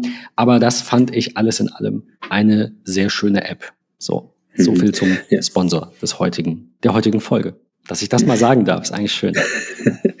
ja, ähm, nun hat dein Tesla ja leider kein CarPlay im Gegensatz zu meinem Auto. Und äh, auch da gibt es einen, einen bunten Strauß an Apps, äh, wie es allgemein Apps zum Thema E-Mobilität gibt. Ähm, aber vielleicht können wir uns da nochmal in einer separaten Folge zu unterhalten, was, was man so als E-Mobilist äh, an Apps nutzen kann, soll oder auch vielleicht nicht sollte oder auch dieses ganze Thema ähm, Ladekarten, Ladepark, du hast natürlich den Vorteil der A, die Warbox zu Hause, B, Supercharger ähm, ich habe da. Und, und C, dich auf Kurzwahl. ja, ich habe, wie gesagt, ich habe mit den 50.000 Kilometern ja doch schon so das eine oder andere ausprobiert. Ich habe auch äh, einen, einen, großen Strauß an Ladekarten äh, im Auto liegen und äh, mittlerweile hat es sich auf zwei Karten beziehungsweise die dazugehörigen Apps reduziert, weil der Marktpreis ja doch sehr, sehr ähm, homogen geworden ist bei den verschiedenen Anbietern. Wer sich mal so einen Überblick verschaffen möchte, was man denn an äh, Strom bezahlt. Es sind natürlich auch Preise zwischen AC und DC-Ladung und äh, da haben aus diesem Team vom Clean Electric Podcast äh, haben drei Leute äh, den Ladefuchs geschrieben, der genau diese Problematik. Ich stehe an der Ladesäule und welche Karte nehme ich denn jetzt? Äh, wirklich toll umgesetzt haben, mit sehr viel Liebe auch. Und äh, auch die App finde ich sehr, sehr optisch gelungen. Sie läuft wirklich tiptop. Ähm, die vielleicht so mal als eine herausgegriffen, was, was absoluter, absolut empfehlenswert ist. Und vielleicht können wir uns noch mal in einer separaten Folge auch unterhalten, was so an Apps zu gebrauchen ist, äh, auch mit der Anbindung an CarPlay, da tut sich ja jetzt auch bei Apple einiges, dass äh, diese ganzen E-Mobilitäts- oder Tank-Apps äh, in, in, CarPlay Einzug nehmen dürfen. Ähm, es, ich habe jetzt mal so, wenn man zum Beispiel die ENBW, das ist so eigentlich die größte Ladekarte mittlerweile ähm, rausnimmt. Die App unterstützt CarPlay, navigiert dich direkt zu der Ladesäule. Ähm, es ist wohl geplant, dass man auch den Ladevorgang dann direkt aus dem Dashboard heraus starten und beenden kann. Das wäre natürlich das Tüpfelchen auf dem i, na, aber das vielleicht zu einer späteren Folge. Ich finde, ähm, denke ich jetzt gerade dran, ich habe einmal an einem Schnelllader geladen, nicht von Tesla, ähm, sondern von ENBW und stand dann da und jetzt will ich ein bisschen mein Leid klagen, aber also auch nur kurz. Ähm, weil ich erinnere mich auch an die Zeit, als ich beim Verbrenner geschaut habe, welche Tankstelle um mich herum ist denn die günstigste. Ja, da ist es einfacher, weil man geht hin, hängt den Zapfhahn rein und dann zahlt man dort irgendwo. Da sind Menschen, mit denen man interagiert. Ähm, ich finde den Ladekarten-Dschungel nicht ganz so schlimm also es könnte noch viel schlimmer sein, aber es ist ja. ein bisschen nervig. Dieses, dieses ganze, du, warum brauche ich überhaupt eine App, in der ich gucken muss, durch wen es jetzt günstiger ist? Warum ist das so? Das ähm, habe ich trotzdem gemacht äh, beim im, im, im Ladefuchs. Also ähm, danke auch ähm, für den Tipp und falls jemand vom Team rund um den Ladefuchs zuhört, vielen Dank, dass ihr diese tolle App gemacht habt. Denn äh, ich stand dann an dieser ENBW-Säule, mache die Ladefuchs-App auf und sehe einen Preisunterschied von 10 Cent, also 45 statt 55 Cent die Kilowattstunde, wenn ich mir die MVV-App runterlade. Und äh, ein paar Tage später sagte Carsten dann übrigens, ich habe noch eine App vergessen, du brauchst eine MVV-Karte. Dann äh, habe ich dir die Geschichte ja schon so halb erzählt. Ich hatte ganz, ganz große Probleme, diese App in Gang zu bringen, weil sie schlecht programmiert ist, weil es am Ende quasi nur eine Webseite ist und die in der App dann aber nicht ordentlich funktioniert, weil sie halt ein Webview öffnet und in diesem Webview, das sehr winzig war, konnte ich dann meine Kreditkartendaten eingeben, die wurden aber irgendwie nicht akzeptiert. Das Gute ist, mein Plan war sowieso, äh, wir hatten die MacBooks dabei, saßen dann im Auto, hätten da also mal eine halbe Stunde ein bisschen surfen oder arbeiten können. Ähm, also einfach um dieses Feeling mal zu haben, im Auto zu arbeiten, während es lädt quasi. Und ähm, ich habe dann auf dem Mac quasi in Safari mich eingeloggt und der Hotspot hat auch noch ewig gebraucht, bis der lief. Also irgendwie war da der Wurm drin. Ich habe 20 Minuten gebraucht, alleine bis, bis der Ladevorgang startete. Das ist ja aber eine einmalige Sache. Also wenn ihr all diese Apps habt, diese drei, vier Apps, da macht ihr den Ladefuchs auf.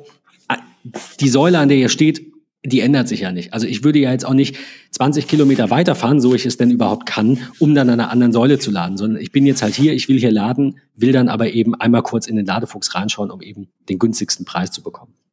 Aber wie gesagt, sicherlich Anfangsschwierigkeiten, die, das könnte besser sein. Warum ist das so? Warum kann es nicht einfacher sein? Das, das finde ich schade.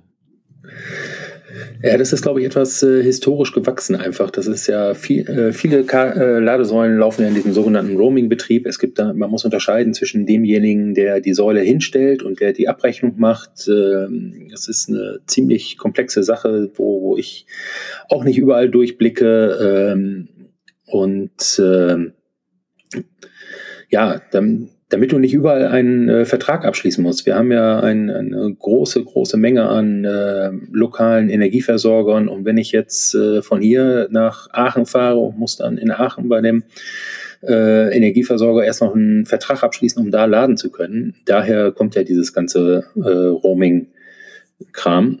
Und ähm, es ist so, dass du jetzt mit drei, vier Anbietern deinen Vertrag machst und es deswegen, die rechnen den Strom ab und die rechnen im Hintergrund dann mit dem Betreiber der Ladesäule ab. Und ähm, äh, es ist ja so, dass ab nächstem Jahr alle neu aufgebauten Ladesäulen auch zwingend einen Kartenleser haben müssen. Äh, EC-Karte muss es auch sein, die, die sogenannte EC-Karte, die Girocard, die ja in Deutschland auslaufen wird. Äh, wir, wir werden sicherlich in 24 alle nur noch äh, Debit Mastercards und Debit Visa Cards haben, äh, weil das, dieser deutsche Alleingang, das ist eine Sache, wo könnte ich genug anderes da drüber. Könnten wir eine ganze Folge mitfüllen, ja, das stimmt. Äh, ich, wie gesagt, ich war gerade in Holland im Urlaub und äh, Girocard auf bei Apple Pay kannst du in Holland nichts mehr nutzen. Ne? Die haben wie alle anderen europäischen Länder den Maestro-Standard, äh, was auf den Plastikkarten Co-Branding ist, aber es führt zu weit.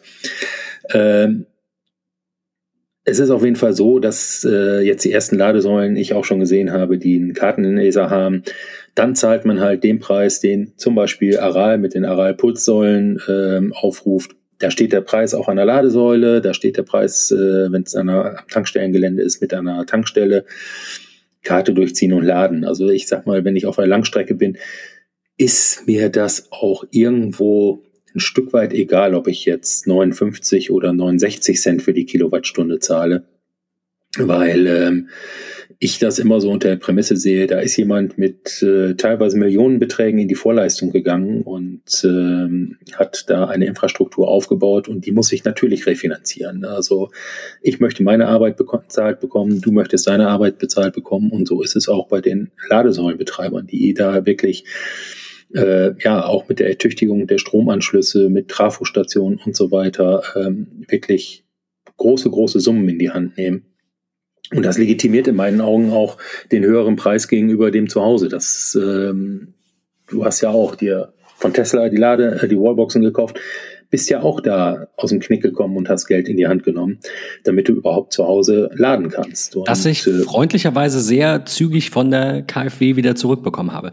Aber selbst wenn es diese Förderung nicht gegeben hätte, ich habe nicht ähm, diese Wallbox nur gekauft, weil sie, weil wir vorhin das Argument hatten, weil sie gefördert wurde.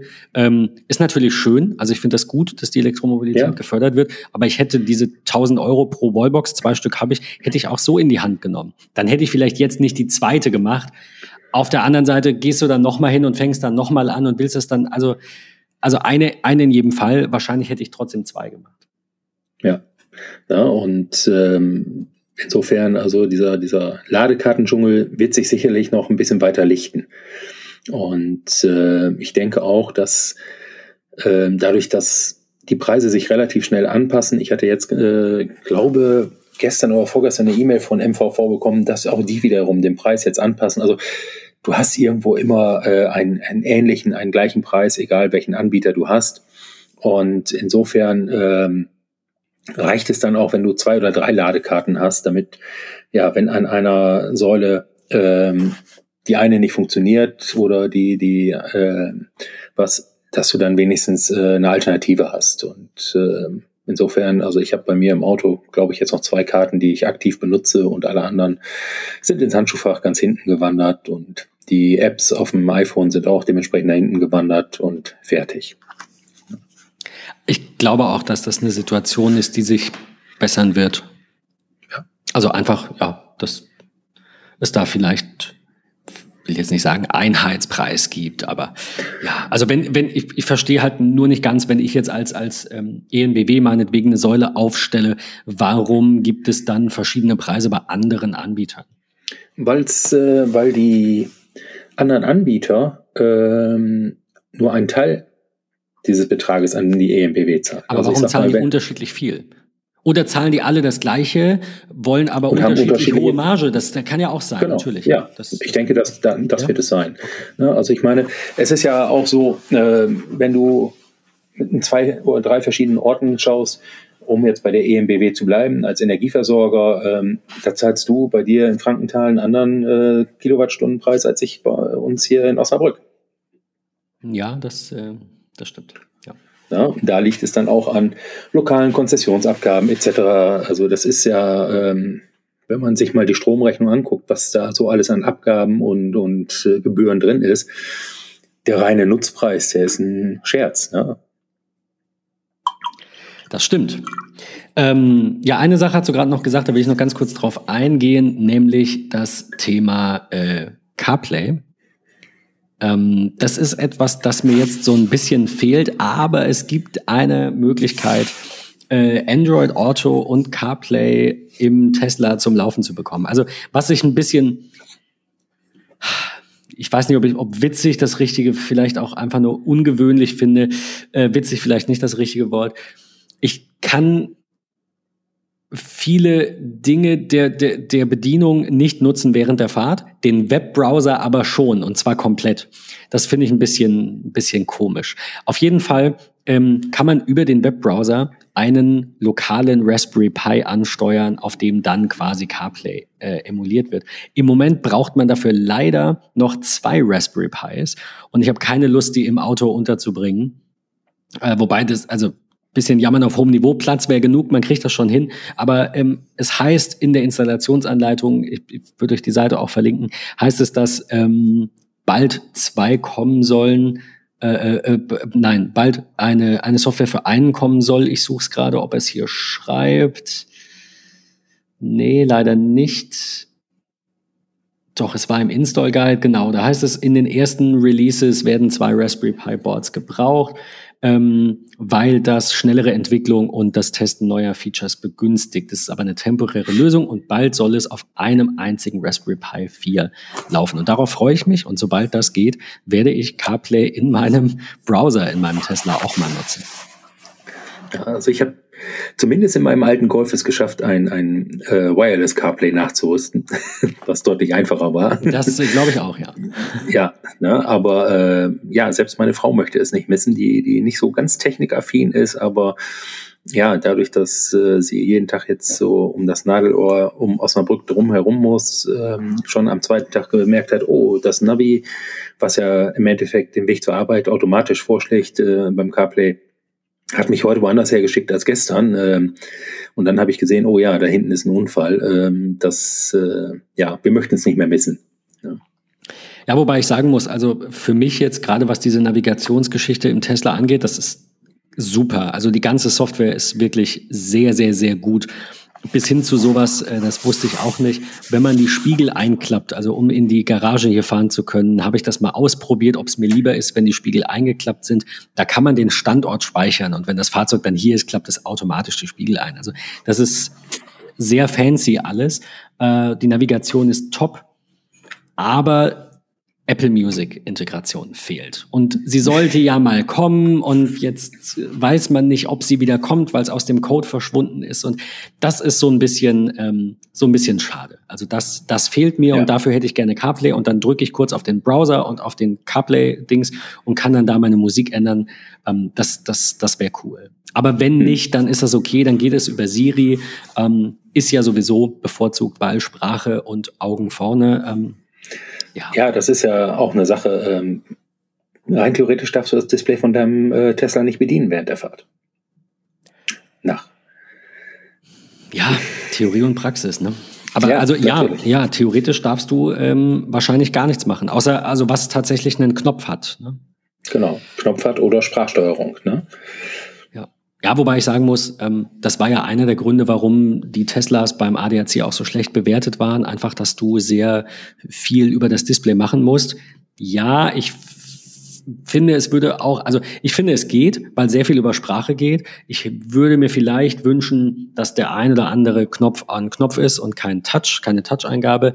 Ähm, wenn man jetzt aber sieht, dass aktuell gemunkelt wird, dass auch das Model 3 und das Model Y bald keine, keine äh, Schalthebel mehr haben und, und, und äh, Blinkerhebel, sondern wirklich mhm. alles als Knopf ins Lenkrad kommt. Also wäre mir auch egal, das ist dann für mich auch kein Grund, ne? ich, ich bin da nicht so, aber ich mag's. Also ich, klar, es ist wieder so, was man ist es gewohnt und es war doch schon immer so und vielleicht haben wir das irgendwann alle im Lenkrad, aber ich weiß nicht. Ähm, Finde ja, ich komisch. Ich, muss, muss nicht sein. Ich, ich schaue gerade nach einem Foto. Ich bin, äh, ich habe die Befürchtung, dass das irgendwann so aussieht äh, wie in den Ende der 90er bin ich mal in den Staaten im Urlaub gewesen und bin einen Pontiac Transport gefahren. Und er hatte so circa 30, wirklich 30 Knöpfe auf dem Lenkrad, um alles Mögliche zu bedienen. Ich äh, werde dir mal nachher noch ein Foto schicken, so als, als ähm, Gimmick. Das war wirklich eine Katastrophe. Ne? Also das äh, war nicht schön. Und äh, das ist auch nicht so, dass es dann dementsprechend äh, übersichtlicher wird, sondern äh, je mehr Knöpfe du am Lenkrad hast, desto schlimm, schlimmer wird es auch da wieder. Also, Absolut. Also ich denke ja. da spontan an Kia, ne? damals bei beim Renault Autohaus und hatte überlegt, ist es dann äh, vielleicht doch ein Kia? Das war quasi gegenüber, ähm, standen die Kias und dann, naja, ähm, fand ich auch zu viel. Ja. Ja, Aber also, man gewöhnt sich an alles. Also ich, wie gesagt, ja. ich bin da nicht so, ich fand es jetzt auch nicht so schön. Ich fand die weniger Knöpfe im Renault fand ich schön. Ähm, mir fehlt jetzt beim Tesla tatsächlich auch nichts. Also so wie es ist, ist okay, aber ich bin froh, dass da Hebel drin sind. Äh, einfach weil, ja, mag ich. Ist einfach so hm. Gewohnheit und funktioniert, aber meine. Ja, weil man auch das haptische Feedback hat. Und das ist ja eine Sache, die zum Beispiel VW auch äh, angekreidet wird, in dem, sowohl im Golf 8 als auch in den IDs, dass äh, es teilweise kein haptisches Feedback auf die Pseudo-Schieberegler für die Heizung gibt. Hm. Ja, also ja, ja, man muss schauen. Es, es, die, ist nicht alles, es ist nicht alles Gold, was glänzt. Und das wäre jetzt so auch der, der Abschluss für mich für diese Folge, ähm, was die äh, Fahrzeugqualität angeht. Ich hatte nämlich einen Servicetermin. Ich habe viel gelesen vorher, auch im Tesla-Forum. Ähm, ich habe ein Model Y aus Grünheide. Ich habe ein deutsches Auto, wenn man so, also ein amerikanisches Auto, aber aus Deutschland, in Deutschland produziert oder in Deutschland fertig assembliert. Das ist ja nicht die komplette Produktion von A bis Z.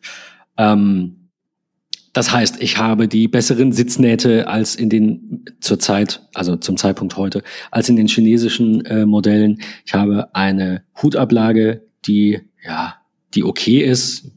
Also haben ist besser als brauchen, hast du vorhin gesagt, aber da würde auch was gehen. Also ich hätte mir was mit, mit Einrollen eher gewünscht als das, was da jetzt drin ist, aber besser das als nix. Dann gibt's noch irgendwie ähm, ähm, Ösen zum Festzurren von irgendwelchen Gurten. Also ich habe äh, gestern habe ich mit Lars telefoniert und habe das ungefähr so zusammengefasst aus meiner aus meinem aus meiner Recherche aus dem vielen Lesen im Forum. Die Fahrzeuge aus China haben eine bessere Qualitätskontrolle, also da ist dann das Fahrzeug eher an dem, was man erwartet von der Qualität ähm, der, der zum Beispiel des Lacks. Ich hatte kleine, kleine Einschlüsse äh, im Lack oder, oder fehlende Stellen. Die Strohstange ist nicht sauber entgratet. Spaltmaße ist ja immer so ein Triggerwort für alle deutschen Autofans irgendwie. Ähm, waren jetzt auch nicht optimal, aber ich bin jetzt niemand, der da mit einer Checkliste rumläuft. Ähm, glücklicherweise. Und ähm, die Autos aus Deutschland, also die Teslas aus Grünheide, die haben zwar noch ein bisschen, ja, ich sag mal Kinderkrankheiten, aber dafür ist die Qualität an sich höher. Also es rutscht zwar mal was durch die äh, Qualitätskontrolle, aber wie gesagt, bessere Sitze, Hutablage, ähm, schon unterm Strich das bessere Fahrzeug. Jetzt weiß ich nicht, wie du das siehst. Also ich hatte mich bei der Abholung auch mit der Dame unterhalten, die sagte, da war mal einer, der hat sich mit einer Stirnlampe eine Stunde unter dem Fahrzeug gewälzt bei der Abholung. Und äh, da blieb mir auch irgendwie dann, ja, keine Ahnung, da wusste ich nicht, was ich hätte zu sagen sollen.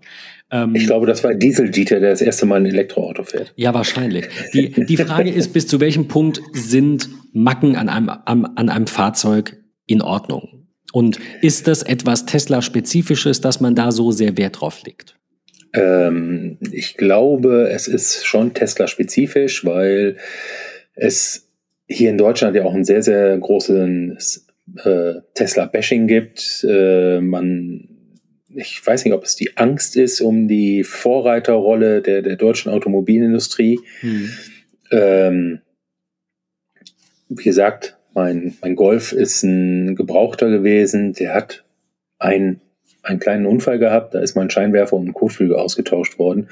Und äh, also als mir der Verkäufer das sagte, habe ich nur gefragt, ist, ist doch bei VW gemacht worden, oder? Ja, ja, das ist hier dokumentiert, ist bei VW gemacht. So, ja, dann ist doch in Ordnung. Also ich, ich bin da eher pragmatisch. Ähm, und die Macken, was du gerade sagtest, äh, die sind so lange schlimm, bis man selber eine reingefahren hat. Ja, ich ja, denke also auch. Ich, also es, es wird also nie irgendwas passieren, das war auch so mein Gedanke. Ja. Um wieder auf meinen Urlaub zurückzukommen, äh, vor zwei oder drei Jahren ist uns mal einer im Urlaub ähm, an den Galaxy drangefahren, hat eine kleine Delle reingefahren und ist abgehauen. Und äh, da habe ich mich natürlich in dem Augenblick drüber geärgert, äh, insbesondere wegen der Fahrerflucht, aber das, ja, ist dann so. Und als ich jetzt äh, abreisen wollte und den Wohnwagen anhängen wollte, da gab es ein Missverständnis zwischen mir und Sascha. Und ich bin ein Stück weit zu weit gefahren und habe dann mir den Kugelkopf vom Anhänger in die Heckklappe gefahren. Ja, das Ups. ist dann so. Ja, ne? Auto ist alt, ist gebraucht und ja, auch, auch dieser, dieser Spaltmaßfetisch, also ob das wirklich so notwendig ist. Und da kann man auch mal durch die deutschen äh, Hersteller gehen. Auch da ist nicht alles Gold, was glänzt. Und ob man wirklich immer so, äh, ja, so akribisch sein muss, weiß ich nicht. Also es, im Endeffekt ist ein Auto immer noch ein Gebrauchsgegenstand. Und äh, ob jetzt das Spaltmaß 2 oder 2,1 Millimeter ist, äh, beeinträchtigt die Funktion in keinster Weise. Klar, wenn es äh, Lackeinschlüsse gibt, aber da hast du ja auch gesagt, da macht man dann einen Termin und sagt, äh, oder man dokumentiert es bei der Fahrzeugabholung. Klar, würde ich auch einmal rumgehen, aber dann ist das dann auch gut gewesen. Ne? Man dokumentiert es, man sagt hier, das müsste aber noch in Ordnung bringen. Also ich bin fünf bis zehn so Minuten um das Auto rumgegangen und ja. habe das mehr oder weniger zufällig entdeckt, äh, weil es auch wirklich winzig war. Ähm, es wurde jetzt, ich würde jetzt mal flapsig sagen, drüber gepinselt. Also es sieht nicht besser aus als vorher, aber es ist Lack an der Stelle. Ähm, hm. So, und, und so what? Soll ich dann da jetzt hingehen ja. und dann sagen, ich hätte jetzt aber gerne, dass das perfekt ist. Und in vier Wochen habe ich einen Steinschlag. Ich meine, das kann ja auch passieren. Und dann, ja. also ich, ja, wer Eindrücke haben möchte von meiner Abholung, das würde ich jetzt zum Schluss noch verlinken. Ähm, ich habe im Tesla-Forum auch ein paar Bilder hochgeladen. Ähm, da seht ihr dann quasi die Problemchen, ja, äh, Frontstoßstange unsauber entgratet. Ähm, habe ich auch nur zufällig gesehen, wurde mir jetzt davon abgeraten, also vom Tesla-Service abgeraten, das machen zu lassen, weil halt dieser Übergang zu dem Plastik halt sehr tricky ist. Ähm, und ja, unterm Strich wird das, denke ich, niemanden, wirklich niemanden interessieren. Ähm, und ja. mich schon gar nicht. Also über eine Sache habe ich mich gefreut. Die Haube war wirklich ein bisschen schief und ich dachte mir halt, wenn er schon da ist, das habe ich auch so kommuniziert. Ich habe gesagt, wenn er schon da ist, gebe ich jetzt mal alles weiter, was mir auffällt. Die Spur ist nicht 100% gerade, es sind 99,5 oder 99. Da wurde mir auch von abgeraten, weil die gerade Probleme mit ihrem äh, mit ihrer mit ihrer Apparatur haben, die das ähm, mhm. das macht. Ja, ähm, am Ende sind vier Jahre Garantie auf dem Auto, acht Jahre Garantie auf der Batterie. Also wenn da noch was kommt, dann werde ich halt nicht das letzte Mal da gewesen sein. Und das kann einem überall passieren. Mein äh, Captur, wer mir länger folgt, weiß das. Mein erstes, ähm, äh, mein erster Neuwagen oder in dem Fall Tageszulassung war ein Renault Captur. Der hatte nach 55.000 Kilometern einen Motorschaden, der quasi irreparabel war, also Motortausch. Und daraufhin bin ich dann zu Megan gegangen. Das kann immer passieren. Das kann bei einem neuen MacBook sein, dass dein Netzteil nach einer Woche nicht geht. Das ist einfach so zum Thema äh, Qualitätsmanagement und, und äh, Qualität der Auslieferung.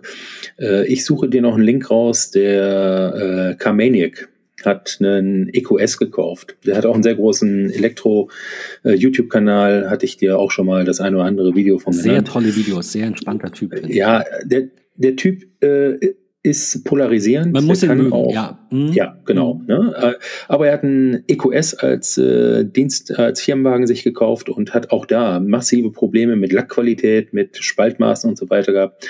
Ähm, er hat ein sehr interessantes Video auch dazu gemacht, wie ein Mercedes-Autohaus. Das ist ja nun, also der EQS ist die elektrische S-Klasse. Da reden wir von einem Preis, wo sich andere eine Eigentumswohnung von kaufen.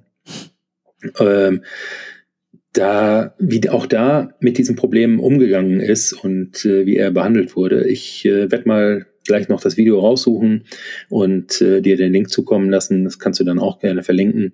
Äh, es ist also nicht nur ein Tesla-Problem, das kann dir auch bei einem 140 oder 180.000 Euro teuren EQS passieren. Ich glaube, du hast es ganz gut gesagt. Das ist vielleicht so das typische ähm, äh, Bashing gegen A, Elektromobilität im Allgemeinen erlebt man ja auch noch, dann natürlich, gut, EQS, ne, passt jetzt nicht, aber auch da ist natürlich Mercedes und, und Co. sind natürlich primär, Stand heute, ähm, Verbrennerbauer und nicht mhm. Elektrobauer, auch wenn es natürlich in diese Richtung geht und auch die verstanden haben, dass das der richtige Weg ist für den Moment. Ähm, aber ja, zum Zweiten dann vielleicht auch einfach so ein bisschen äh, die, wie du sagst, die, die Vorreiterrolle von, von Tesla. Also ne, Elektromobilität im Allgemeinen, immer alles schlecht reden, aber ich glaube auch bei den E-Mobilisten, ähm, auch die, die im Tesla-Forum sind, also hatte einer auf meinen Beitrag dann geantwortet, dass sowas durch die Qualitätskontrolle kommt, kann er nicht verstehen. Ich, ich bin da einfach ein bisschen entspannter. Also ja. es, das ist ein super Auto, da ist fast alles top dran und die zwei, drei Kleinigkeiten, meine Güte, die kann ich woanders genauso haben und ich, ich ja, ich bin da einfach nicht so. Ich, ja, das ist auch okay und so ist, ich bin's nicht. Ja, also so ein Spaltmaß, äh, das verändert deine Lebensqualität nicht. Nee. Ja, und, und, auch äh, nicht den Verkaufspreis des Autos. Das kann mir niemand erzählen. Und wenn, dann lässt man nein. das halt noch ein. Also ich würde auch ähm, vor Ende des Garantiezeitraums nochmal alles checken lassen. Und dann würde ich sagen, jetzt mach das aber bitte, wenn die Spur dann schlimmer ist. Ja, aber mhm. wenn du mit dem Auto fährst und ähm, das hält die Spur, also es ist wirklich minimal, dann wird dann niemand sagen, ich will aber 100 Euro weniger, weil ich muss die Spur noch machen lassen. Also es wird, es ja. wird einfach, das passiert ja. einfach nicht. Äh, ich meine, auf anderen Seite finde ich es schon ein bisschen erschreckend, dass es da äh, durchaus Unternehmen gibt, äh, die einen äh, Qualitätscheck des Teslas vor, für den Garantieablauf anbieten. Ne? Also Echt? da gibt's ja der der Owe Kröger, äh, der der früher sein YouTube-Kanal hieß früher Doc Tesla. Jetzt ist es, glaube ich, TNT E-Mobility. Der bietet über äh, sein Unternehmen ein, ein äh, End-of-Warranty-Check für den Tesla an du kannst ja also diesen Mann buchen, das kostet ein paar hundert Euro. Dann, der ist Gutachter, der geht dein Auto durch und schreibt äh, ein Lastenheft für Tesla, was für dieses Auto in Ordnung gebracht werden muss. Also habe ich bei keinem anderen Hersteller bislang mitbekommen, dass es sowas gibt. Ähm, ob das wirklich zwingend notwendig ist, ich weiß es. Ich glaube, es gibt einen Markt dafür. Es gibt Leute, die legen da so viel Wert drauf und dann soll er damit sein Geld machen. Aber ja, ja. ich mich kriegt er da wahrscheinlich dann nicht als Kunde. Nee, also ich äh, bin da auch ähm, deutlich entspannter geworden. Also ich habe mir, ich glaube, ich habe mir einen einzigen Neuwagen gekauft in meinem ganzen Leben. Und äh, wenn die Leute hören, was das gewesen ist, die lachen sich schlapp, weil du sagtest, zwei Meter groß, das war, ein, äh, war 99, als er eingeführt wurde, ein Smart 4 ja, ähm, aber auch da, ähm, ey, der hat mich dahin gebracht, wo er mich hinbringen sollte. Und äh, ich definiere mich wahrlich nicht über das Auto. Also ich äh, habe so viele Autos schon gehabt, äh, auch teilweise nur billige Möhren gekauft, um über den Winter zu kommen und so weiter. Und äh, ja, der, der E-Golf ist jetzt äh, das erste Auto gewesen, was wieder was deutlich neuer, deutlich teurer gewesen ist. Und äh, ich bin auch zu geizig dafür, mir äh, für, für horrende Summen im Auto zu kaufen. Also ich, ich gönne jedem seinen sein Neuwagen. Ich äh, habe mich mit dir gefreut, als du mir gesagt hast, jo, der Tesla kommt und so weiter. Ähm, alles, alles in Ordnung, aber das ist kein Thema für mich. Ne? Also äh, es muss Kosten-Nutzen muss passen und ähm, damit reicht es. Ja, das ähm, ja, wenn ich mit Lars manchmal diskutiere über Autopreise, dann äh, ja, sind für den auch irgendwie 45.000 Euro für ein Auto irgendwie gut, ja, kann man machen, aber ist eigentlich auch noch kein richtiges Auto. Also auch da gibt's natürlich verschiedene Ansätze. Ähm, ich hätte mir, glaube ich, bevorzugt auch nicht unbedingt einen neuen gekauft, aber ich wollte halt dieses Auto und gebraucht wirst du da die nächsten Jahre nichts kriegen, ja. gerade noch mit der Förderung. Und ähm, ich denke, wenn er jetzt, also ich hoffe, dass er acht Jahre hält. Wir haben ja auch am Anfang viel über, über Leasing äh, und, und Finanzierung gesprochen. Ähm, das Leasing wäre auf acht Jahre, also zweimal vier Jahre teurer gewesen und natürlich mit äh, einer gewissen festgelegten Kilometer äh, Laufleistung. Und ähm, ich hoffe, dass ich jetzt die richtige Entscheidung getroffen habe. Aber das werden wir erst in Staffel 14 dann irgendwann wissen oder so.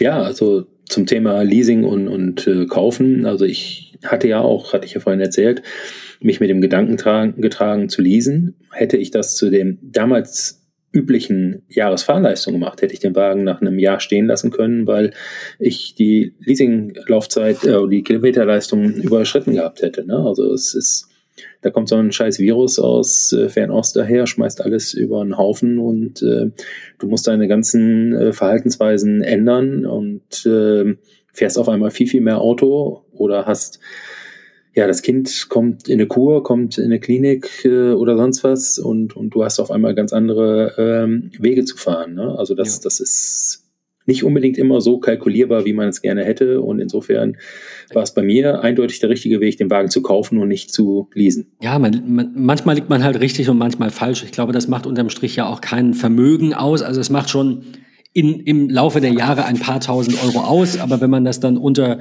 äh, eben auf die auf die Laufleistung und auf die auf die Jahre irgendwie umrechnet, dann äh, ist es halt so. Ich meine, man sieht es ja jetzt bei steigenden Gas- und Strompreisen, da steckst du nicht drin und plötzlich ist dein Abschlag dreimal so hoch. Ähm, ja. Das das ist so. Das sind Dinge, die können wir nicht ändern und ich bin froh, dass ähm, dass äh, es bei mir nicht so ist, also zumindest was den Gaspreis angeht, den habe ich jetzt quasi beim Grundversorger festgeschrieben auf 10 Cent. Ist natürlich auch mehr als vorher, aber jetzt habe ich da eine Preisgarantie für ein Jahr. Strom läuft erst im März aus mit 20 äh, Cent. Und, äh, und dann gucken wir mal. Und hm. ja, ich, ich kann nur jedes, alle sechs oder zwölf Monate dann mal ein Resümee ziehen und äh, in einer der zukünftigen Folgen ähm, euch ja offen und ehrlich sagen, ob ich immer noch so zufrieden bin. Also Stand heute, nach zwei Wochen, alles super, außer dass eine der Wallboxen kaputt ist, was aber vielleicht auch am falschen Anschließen durch die Elektriker lag. Ähm, die konnte Tesla dann das jetzt noch wirklich zum Abschluss.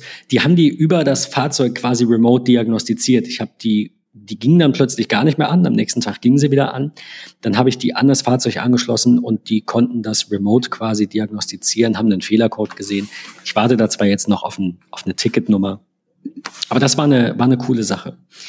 Ähm, ja, und so warten wir quasi mal, ähm, ja, was ich so in den nächsten Monaten zu berichten habe. Überlastet ist, weil der auch viel in Photovoltaik macht. Die haben mir dann äh, eine Austausch-Wallbox geschickt, äh, haben gesagt, äh, frag irgendeinen Elektriker, bis 70 Euro zahlen wir pauschal.